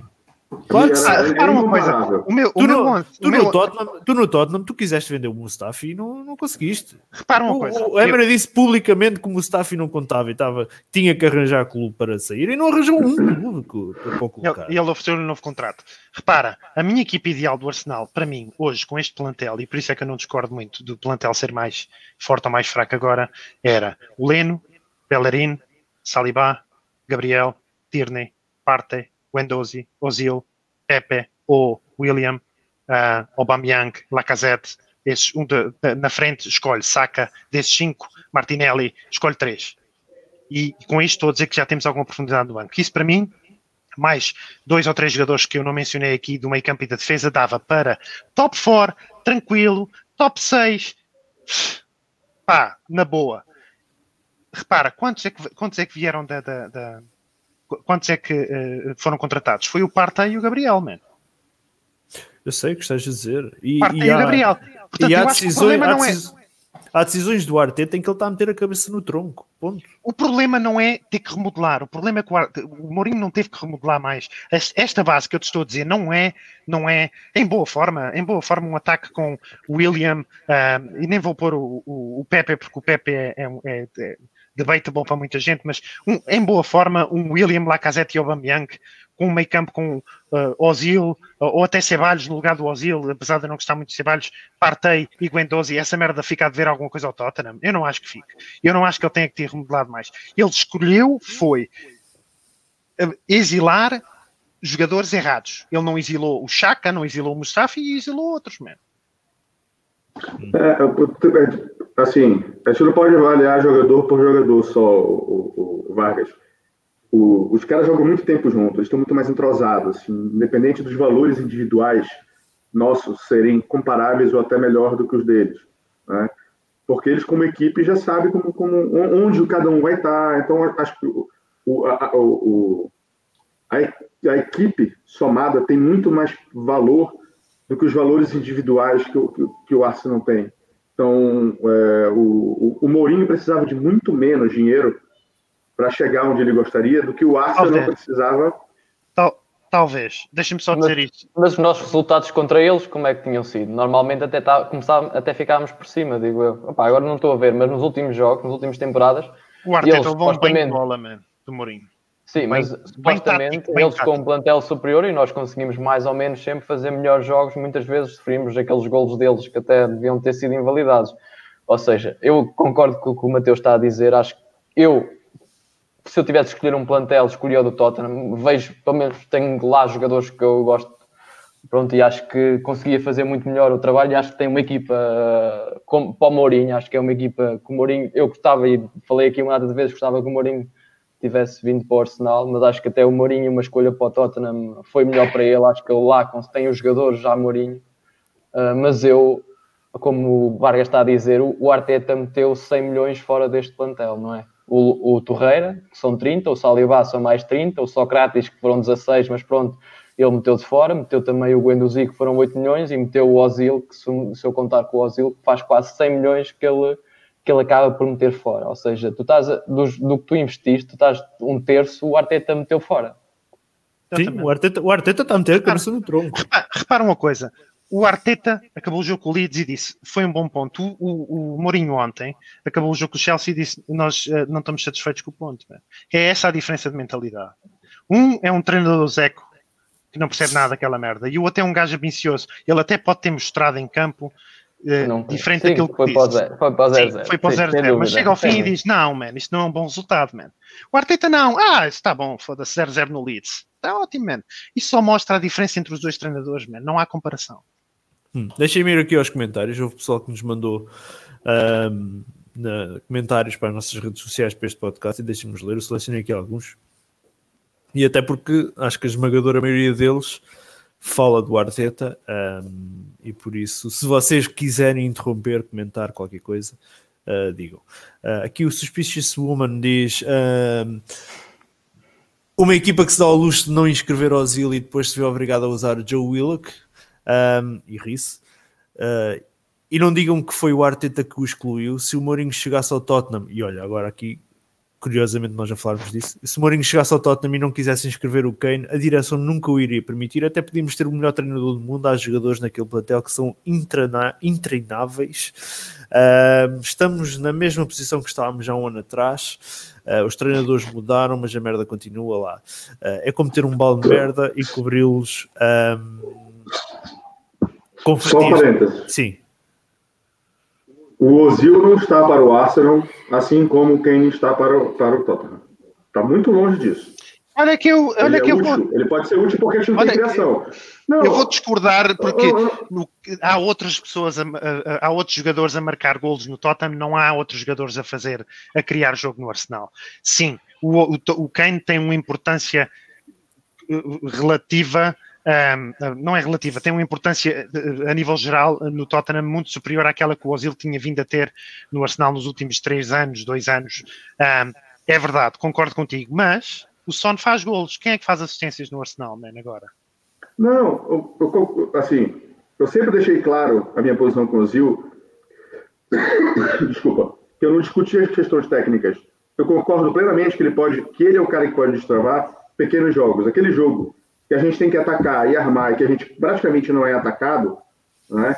Ele pode tranquilamente jogar esse tipo de jogo e ele vai ajudar, ele ajudaria a gente perfeitamente nesse tipo de jogo. Eu nunca, nunca fui contra esse tipo de coisa, né? O problema são os grandes jogos, né? Que ele é um a menos porque ele não corre, ele não marca, ele não ajuda e nos grandes jogos Estás a perdê-los na mesma, Ma- Mateus. Não, tudo bem, tudo bem. A, a, a, a, minha questão ali não é, não é, não é técnica. Eu nunca discuti a, a questão técnica, né? Até porque ele, caolho, é melhor armando do que qualquer um dos outros que estão lá. Eu concordo isso plenamente. A minha questão vai além disso. tá? O meu entendimento nessa questão é o seguinte: se ele não quer, se, se- não interessa qual o motivo pelo qual ele está jogando. Se ele está fora, eu não discuto. O Ozil para mim não existe.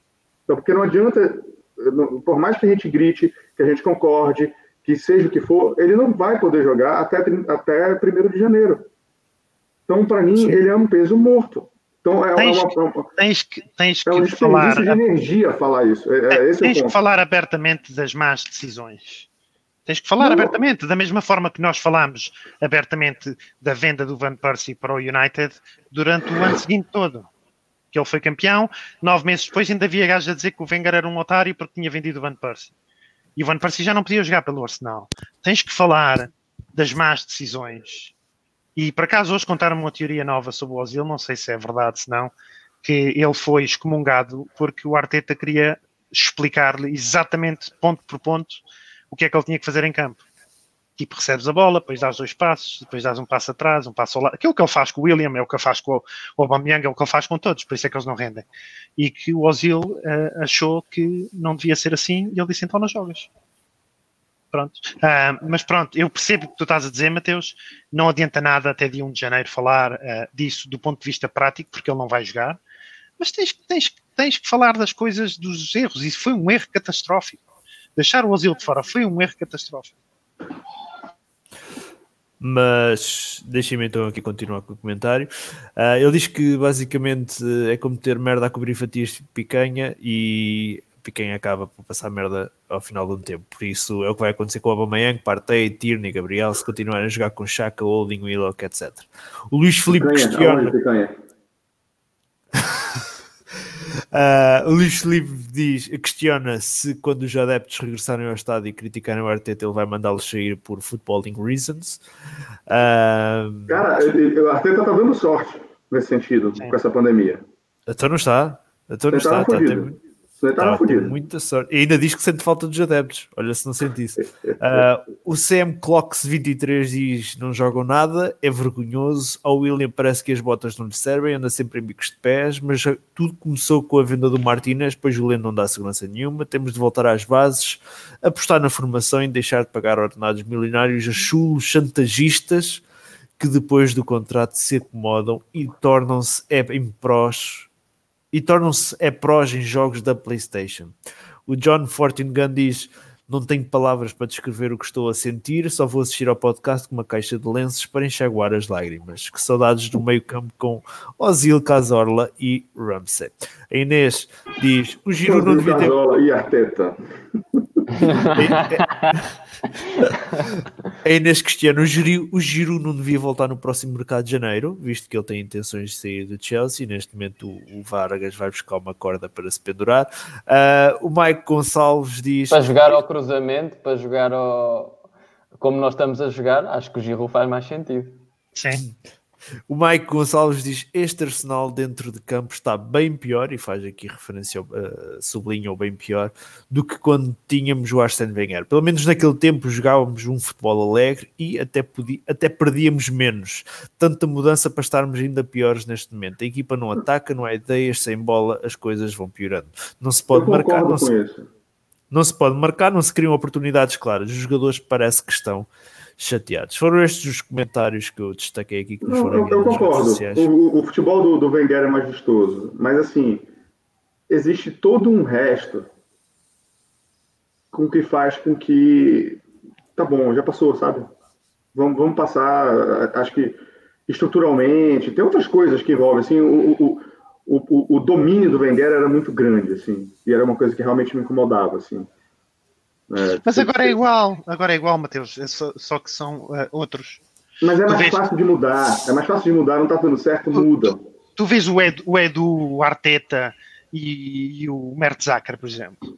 Manda todo mundo tomar no cu, tu consegue mudar. Aquilo muito- está tudo muito ali no tacho. Está tudo ali Eu no tacho. concordo, eu concordo, Tá mas é, é- é mais difícil mandar o Wenger tomar no cu, entendeu? Sim, é verdade. Mas eh, Então- continua tudo ali no tacho, porque tu olhas, o, o Mertzacker saiu em defesa do Arteta e atacou pessoalmente o, o Ozil, porquê? Porque está tudo no tacho, está tudo agarrado ao tacho. E depois, eu dia estava a falar sobre isto com um amigo meu, ah, tens de ter respeito pelo Mertzacker. Man, eu tenho 44 anos, man. Eu vi o Tony Adams jogar. Sim. Eu quero que o Mertzacker se foda, man. Ele foi um, ele foi um defesa mediano, numa época mediana do Arsenal. Eu quero é que ele se foda, man. É assim, eu não tenho nada contra ele. Gostei, foi um jogador porreiro, Ok. ok. Sim. Mas não foi, não foi nenhum Sol Campbell nem nenhum Tony Adams, man. Não, não foi. Pronto, portanto, man, eu quero é que ele se foda. E eu tenho muito mais respeito, por exemplo, do- pelo que diz o Leonberg e, e, e do que pelo que diz o Mertzacker, man. Porque o Leonberg fez parte, Sim. fez parte de, uma, de uma época do Arsenal em que as pessoas sabiam o que é que é ganhar. Mas pronto, continua, desculpa lá interromper. Eu gosto da Sofia, que ela, é- ela é, ela é da, da zoeira, né? A Sofia está aqui, a Sofia deve estar com um copo de vinho na mão, hã? a ver o circo arder aqui. Ela já disse friozil. Friozil foi uma boca para, friozil foi uma boca para ti, ó, ó, Mateus. Eu sei disso, eu sei disso, por isso que eu tô falando. Ela gosta de uma discórdia, eu também gosto de uma discórdia. ok, ah, vamos, vamos avançar e porque Eu, tenho- eu- eu participo num grupo de WhatsApp chamado Discórdia, então eu sou bem treinado para discórdia. vamos, vamos continuar. Ah, epá, eu tinha aqui e rapidamente, mestre. Nós não sabemos o que é que isto vai dar. O Arteta dá aqui discussão para caraças, como já tivemos agora aqui, já estamos fartos de falar da Arteta. Ah, mas se há alguém que poderá tomar uma decisão final é a bordo, simplesmente. Ah, ou então o treinador decidisse pelo próprio pé, mas a realidade é que ah, alguém a tomar uma decisão será a bordo. Quando é que tu achas que será aquele momento em que a bordo irá dizer não dá mais, já chega?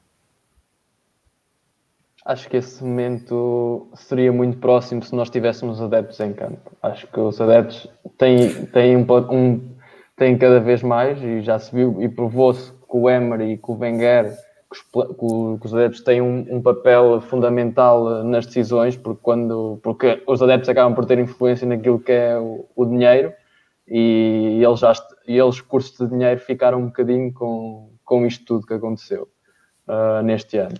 Acho que o que está a sorte, como o Mateus já disse, do, do Arteta é que não existem adeptos neste momento, mas os adeptos vão começar a regressar uh, e vai começar a ver, vai começar a haver mais discussão. Uh, e acho que se nós tivéssemos adeptos nos próximos jogos, acho que. Quinta-feira já lá estão 2 mil. Sim, e esses não, de certeza que vão. Não, a coisa boa. contra o Agricultores FC, o oh, caralho. Sim. Uh, mas é, eu acho que os adeptos podem ter um papel fundamental, mas visto que aborda em termos de resultados, mas acho que se nós começarmos a olhar, nós há a possibilidade muito grande se nós perdemos com o Tottenham ficarmos, a, ficarmos em 16, porque eu estou a ver o Brighton a ganhar o próximo jogo e o Crystal Palace a ganhar também o West Brom. Pergunta para vocês, desculpa lá, mestre, interromper. 5-0 contra o Tottenham, perto 5-0 com o Tottenham, ele deve ser despedido a seguir ao jogo? Epá, eu acho que isso tens que. Eu acho que tem, ele tem que ser homenzinho suficiente para dizer. era, era o que eu ia dizer. O meu lugar está à disposição. Uma derrota destas, uma derrota dessas, tem que ser o próprio Arteta, um gajo que jogou no clube, que sabe o que é que este jogo significa para o clube e para os adeptos, tem que ser o primeiro a dizer, ok, até posso dizer, eu não me despeço, mas pode ficar a dizer, o meu lugar está à disposição daquilo que a direção desejar fazer.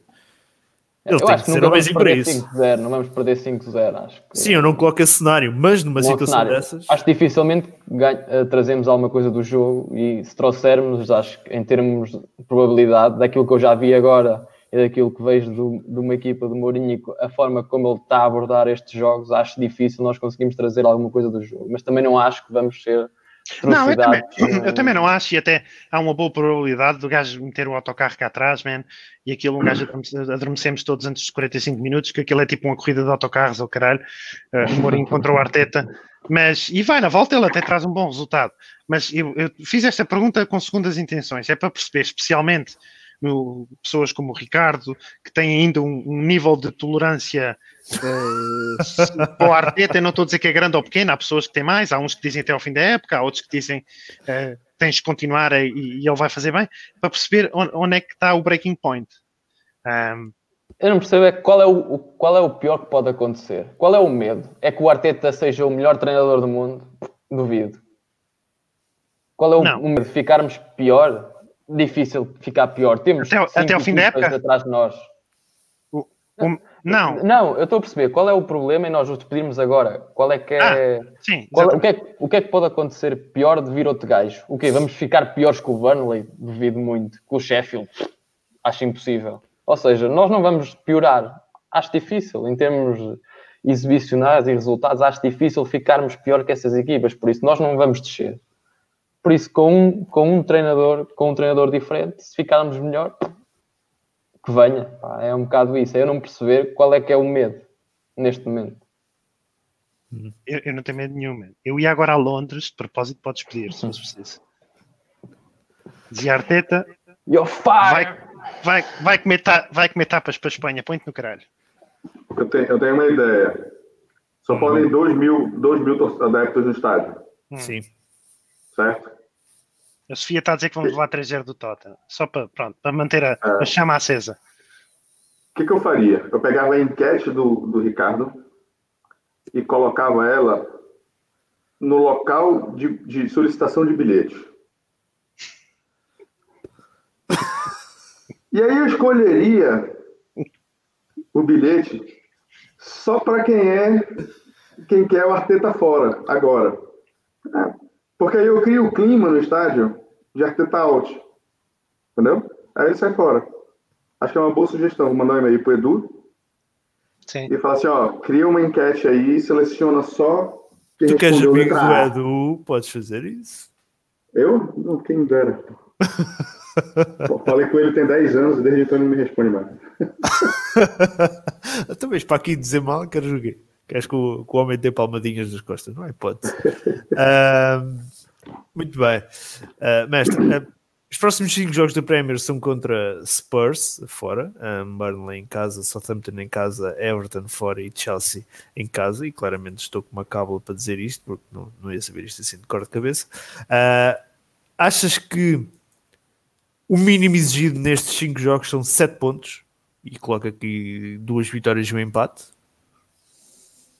Eu acho que pelo menos ao Burnley nós temos que ganhar. É uma, o Burnley não, não joga um chaveiro, pá, mas eu acho que neste momento é, é eu acho que eu, eu, já me custa dizer o resultado, o que é que é o mínimo dos pontos, o que é que neste momento eu estou mesmo, já, já ultrapassei o breaking point com, com o Arteta. Pá. Do que eu vi até agora não, não me conseguiu convencer. E, não, mas acho que pelo mínimo, e ao que me parece, ele vai continuar e vai ser o nosso treinador até ao final da época. Tudo indica que isso vai acontecer, nem, nem temos provas para já do contrário. Eu acho que pelo menos ganhar ao Burnley e ganhar ao Southampton, que o Southampton é uma equipa que joga bem, mas o plantel não, não tem grandes jogadores, o plantel não é, não é muito profundo e nós somos superiores, pelo menos ao Burnley e ao Southampton, somos superiores de cara duas, duas três vezes a, a equipa deles esses, esses jogos pelo menos temos que ganhar. O Tottenham é o primeiro classificado e está lá com mérito.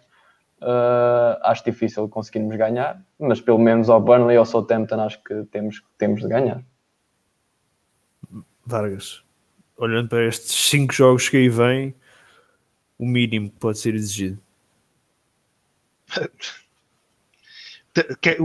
O, que é que eu defino como o meu mínimo, padrão mínimo ou, ou o que eu acho que vai acontecer? Pá, para ti, o teu padrão mínimo. O padrão mínimo é tens que fazer sempre mais pontos do que aqueles que perdes. 7 pontos é menos do que aqueles que perdes. Em, em 15, fazer 7 man é bom para estás em 14. Acho que, seja qual for o adversário, uh, tens que fazer no mínimo 10, 12 pontos em 15. 10, 12. Tendo em conta que os adversários são os, o Tottenham, nestes adversários tem Tottenham, Everton e Chelsea, e o Everton é fora, e Tottenham também é fora. Sim, porque em casa tens que ganhar ao Chelsea se queres ter alguma esperança de te aproximar do top 6, do top 8, tornar isto menos patético, tens que ganhar em casa ao Chelsea. E depois, se fores buscar um empate, que já é mau, mas se fores buscar um empate um, a, a, casa de, de, de, destes dois, portanto, um empate em casa de um e perdes em casa do outro, perdes 5 pontos e os outros jogos têm que ser para ganhar. Portanto, no mínimo 10, 12 pontos. No mínimo. vai acontecer? Vai acontecer? Vai acontecer nada, não vai acontecer um caralho, mano. A gente fizer 5 pontos já tem sorte, mano. Vai acontecer um caralho. Um, nada. O Arteta perdeu o balneário. Este último jogo, man, viu-se claramente que a equipa não está com ele, man. Não está, man. E eu depois vou às redes sociais. O, Ozil faz um, um post qualquer sobre uma cena qualquer que não tem nada a ver com futebol e está logo lá o, o, o Aubameyang, o Lacazette, não sei o que a comentar. Eu acho que ele perdeu com as atitudes dele. Ele perdeu o balneário completamente. E, e foi, foi isso que, que, fez com que o Emery fosse despedido, mesmo. Isso que fez com que o Emery fosse despedido. E acho que o Arteta continuar vai só arrastar a, a vai só arrastar a, a, desgraça. E se fizeres 5 pontos nos próximos 15, já, já vais com sorte. Como diz aqui o Luís Carvalho, descer ao Championship, em princípio deve dar para despedir o Arteta. Em princípio. Uh, em princípio. Volta, volta, no primeiro posto do Marco Silva lá. Uhum. Este aqui? Sim. Isso aí é verdade o que ele está falando. Eu não consigo perceber o porquê da malta estar toda virada para o Arteta. O maior problema está na gestão do, dos últimos 10 anos do clube. Eu estou a ler isto porque quem ouve no Spotify não sabe o que é que estamos a falar. E não estou a defender o trabalho do Arteta nesta época. É verdade o que ele está falando. Só que tem um detalhe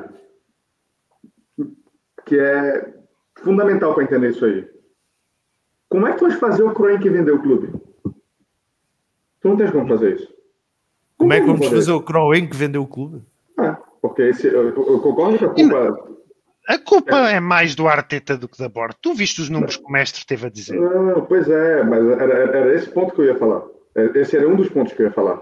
Que é o seguinte: é muito mais fácil para a gente gritar e pedir pelo menos o mínimo necessário para que a gente trabalhe corretamente, que é o que o Arteta não está entregando. Não, o Arteta é. tem o mínimo, necessário para ser top 5, top 6. Tem. Ele, não, não, calma. ele, ele mandou. Ele, ele, tem como plantel. Eu acho que ele tem um plantel para top 5, para top 4. Eu acho que ele tem. Eu acho que se fosse um, um, um, um treinador de primeira linha, a gente estava ali brigando no, no, no, terceiro e quarto lugar. Mas o que, que porque o questionamento dele é o seguinte: por que está tudo virado para o Arteta? Porque, porque ele, não tem... joga, porque ele não põe o Saliba, ele não põe o Ozil, ele não põe o Guendouzi, ele mandou ele... embora o Torreira e mandou vir o El Neni, man. Por causa disso, porque, porque ele, também ele tem a mão de obra necessária para atingir pelo menos o mínimo e não está conseguindo. Sim, ele tá mas ele, ele manda... É por isso que está virado para ele. Mas ele também mandou fora a mão de obra, é isso que eu estou a dizer. E agora esquece o Ozil. Salibá, Guendouzi, Torreira. Torreira, pronto, queria sair, mas pá, ele tem mão de obra ali, ele desperdiçou mão de obra, ele ofereceu um contrato novo ao Mustafi, man, e, e disse, disse, ele é arrogante para caralho, deixa-me te dizer, ele é arrogante que fode, man. Arrogante que fode. Ele disse, ah, ah, foda-se, estou farto de falar da- no caso do Salibá, para um, para um- para um jornalista qualquer que lhe perguntou pelo Salibá, já estou farto dessa conversa. E depois dá um contrato novo ao Mustafi e um gajo não vai, não vai criticar por isso, man. Man, um gajo tem que... A, a Bord comprou, comprou o Salibá por 30 milhões, man. Já vai no seu segundo ano de contrato. O colega, o colega dele é titular no Leicester, man. O, o, o gajo do Leicester, o gajo do Everton, o do Leicester não, mas o gajo do Everton e o gajo do Spurs pegaram na equipa mais coisa menos coisa na mesma altura. E onde é que estão uns e onde é que está o outro? Quanto dinheiro é que gastou o Everton? E gastou bem mal, caralho. Pelo menos 40 milhões gastou a mais. Exatamente. Man, o Everton comprou o Iobi e está à nossa frente, man. Isso Achas que o Everton, a questão do Everton, de- depois que o. ah, como é que ele se chamava? Aquele ucraniano que foi. Ucraniano ou russo que estava no Arsenal? Usmanov. O Usma- Usmanov. Yeah. Achas que a ida dele para o Everton e o esbanjar no Everton pode ser uma daquela atenção adeptos do Arsenal? Isto foi o que vocês perderam? Talvez, man, mas eu vou dizer isto que a gente perdeu também. O Ancelotti pôs o Calvert-Lewis a fazer tantos golos esta época como o Arsenal, man. E o Arteta fodeu o Aubameyang. O Calvert-Lewis, man, não acertava uma cabeçada, man, aí há uns 2, 3 anos.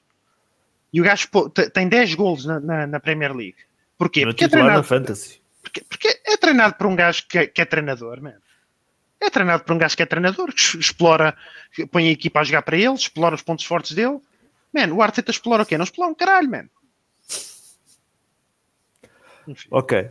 Vamos, vamos avançar, que já vamos com uma hora e meia. E, e o qual é que amanhã é feriado? É feriado para toda a gente ou alguém tem que ir É do caralho, eu vou trabalhar, foda-se. se tivesses cá?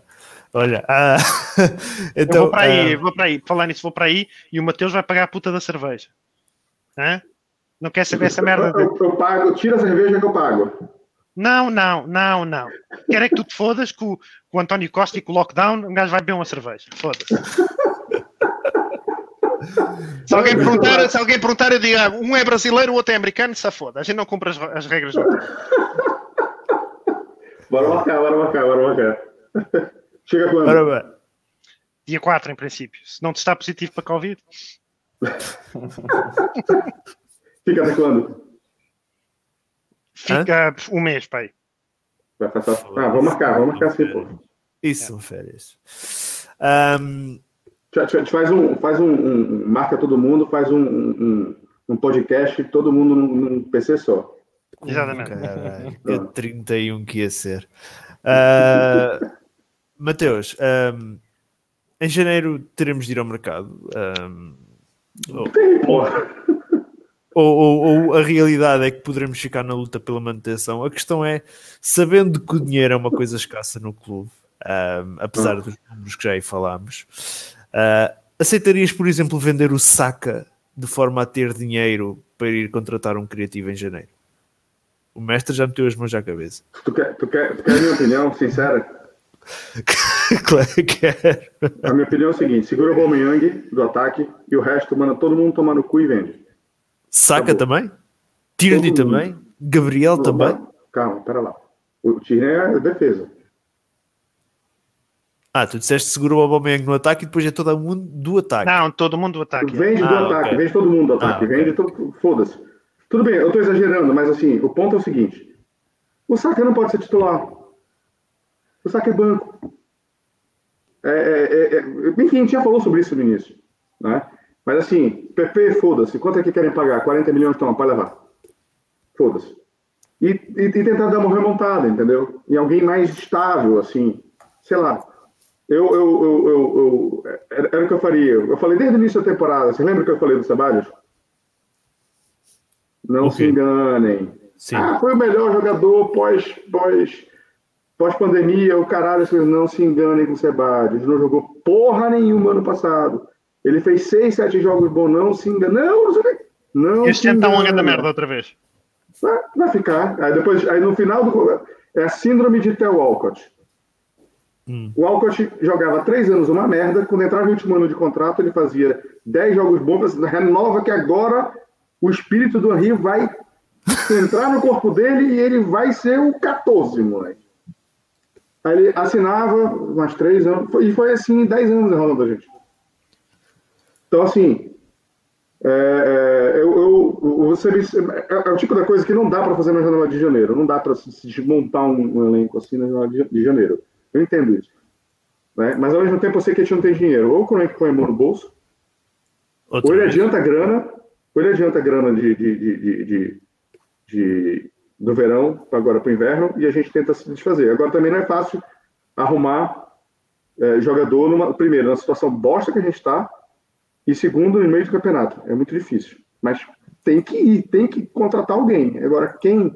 Eu não sei. Como? Também não faço a menor ideia. Mestre, tu não vendes. Imagina só, imagina só esta conversa entre o, o Kronk e o, o Arteta ou, ou o Edu. O gajo diz assim: é pá, preciso mais um central. Foda-se. Então, eu Gastei 65, 9, meu. Gastei, gastei 65 milhões de euros em centrais, man. Ou de libras, 30, 30 por um, pelo Salibá, 35 pelo Gabriel. Só jogam dois, às vezes jogam três. E o cara, tu queres agora o quê? Mais 50 por um? Man, não, coisas... mas, é, mas acho que o problema é. assim, eu concordo contigo, a questão do central. Mas acho que tem lugar mais crítico, sabe? Se tiver que chegar alguém nesse momento, tem que ser alguém que construa a jogada. É, é esse cara que a gente está precisando nesse momento.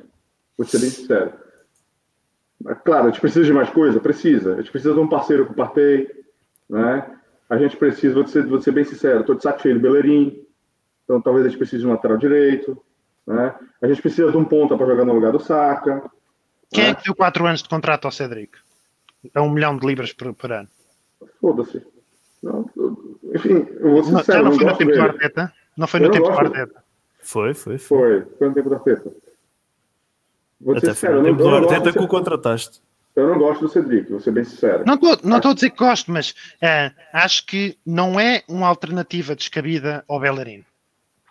Continua a ser um elo menos forte, mas talvez não seja. Tu não podes querer uma equipa com 11 craques agora. Se tu tiveres um gajo que seja minimamente fiável, um, não, a defesa direita não, não dá para ter 11, 9, 11 notas 9 e 10.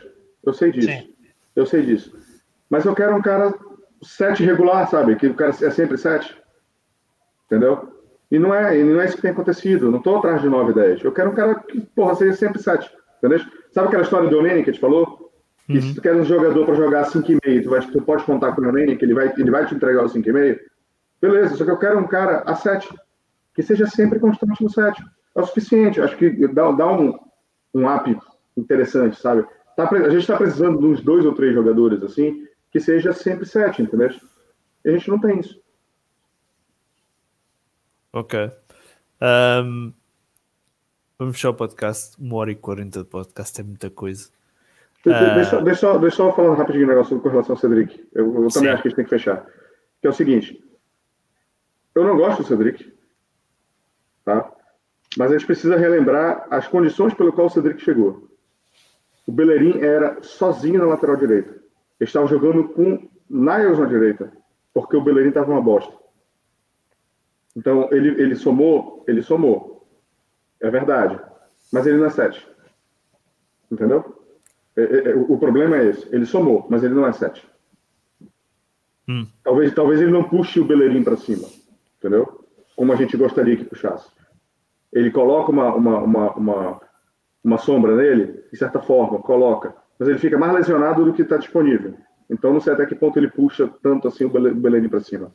É verdade, o Cédric tem estado mais tempo lesionado que outra coisa qualquer. No entanto, eu elogiei aqui a contratação do Cédric e continuo a achar que um, não fica nada atrás do, do Bellerin. Eu acho que o Bellerin, a sua grande, o seu grande ponto forte era a velocidade e Atualmente já nem isso tem, uh, já há jogadores bem mais rápidos que o Bellerin.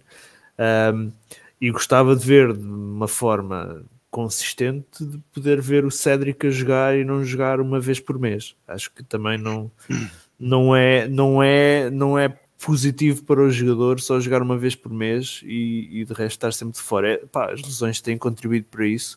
Não acho que o Cédric seja, esteja assim muito atrás daquilo que o Bellerin tem oferecido. eu acho que o Bellerin já não, este comentário do Nelson está. Uh, mas eu acho que nós pensamos que o Bellerin pode ir mais para cima. Eu acho que ele já não vai mais para cima. É, Não, não, não vai. eu acho que o Bellerin já deu aquilo que tinha a dar no Arsenal. É um jogador mediano que nunca vai, nunca vai atingir eh, aquilo que nós esperávamos, nunca vai ser.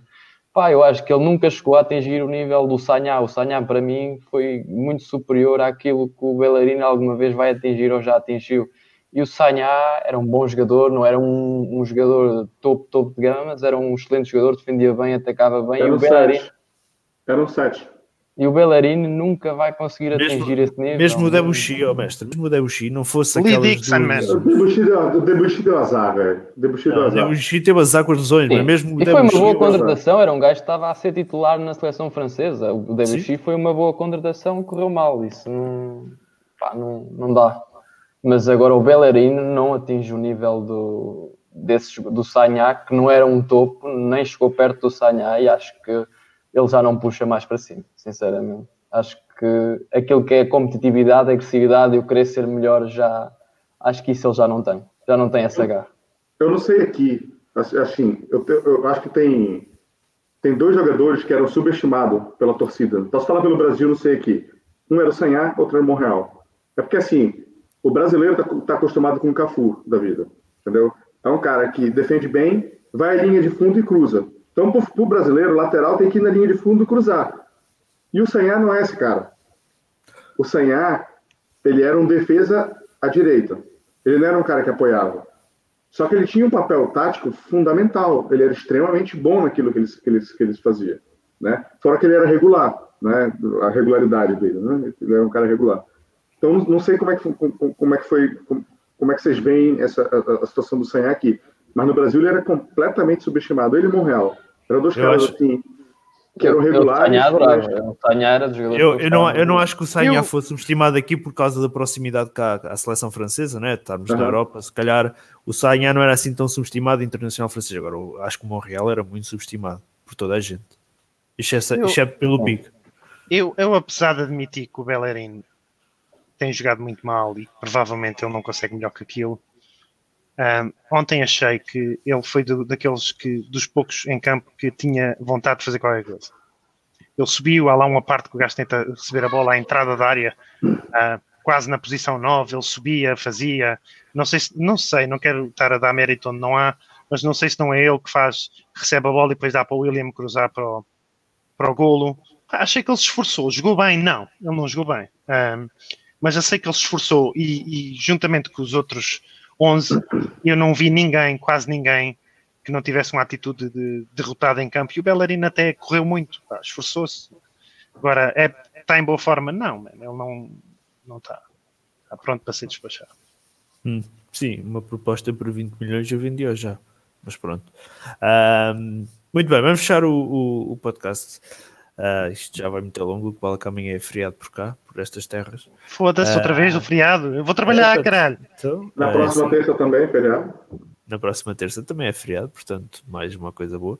Eu muito posso, bem, sair, eu posso sair de casa depois das 3 da tarde. eu também posso. Mas é que eu também, eu onde eu estou, também posso ir de casa depois das 3 da tarde.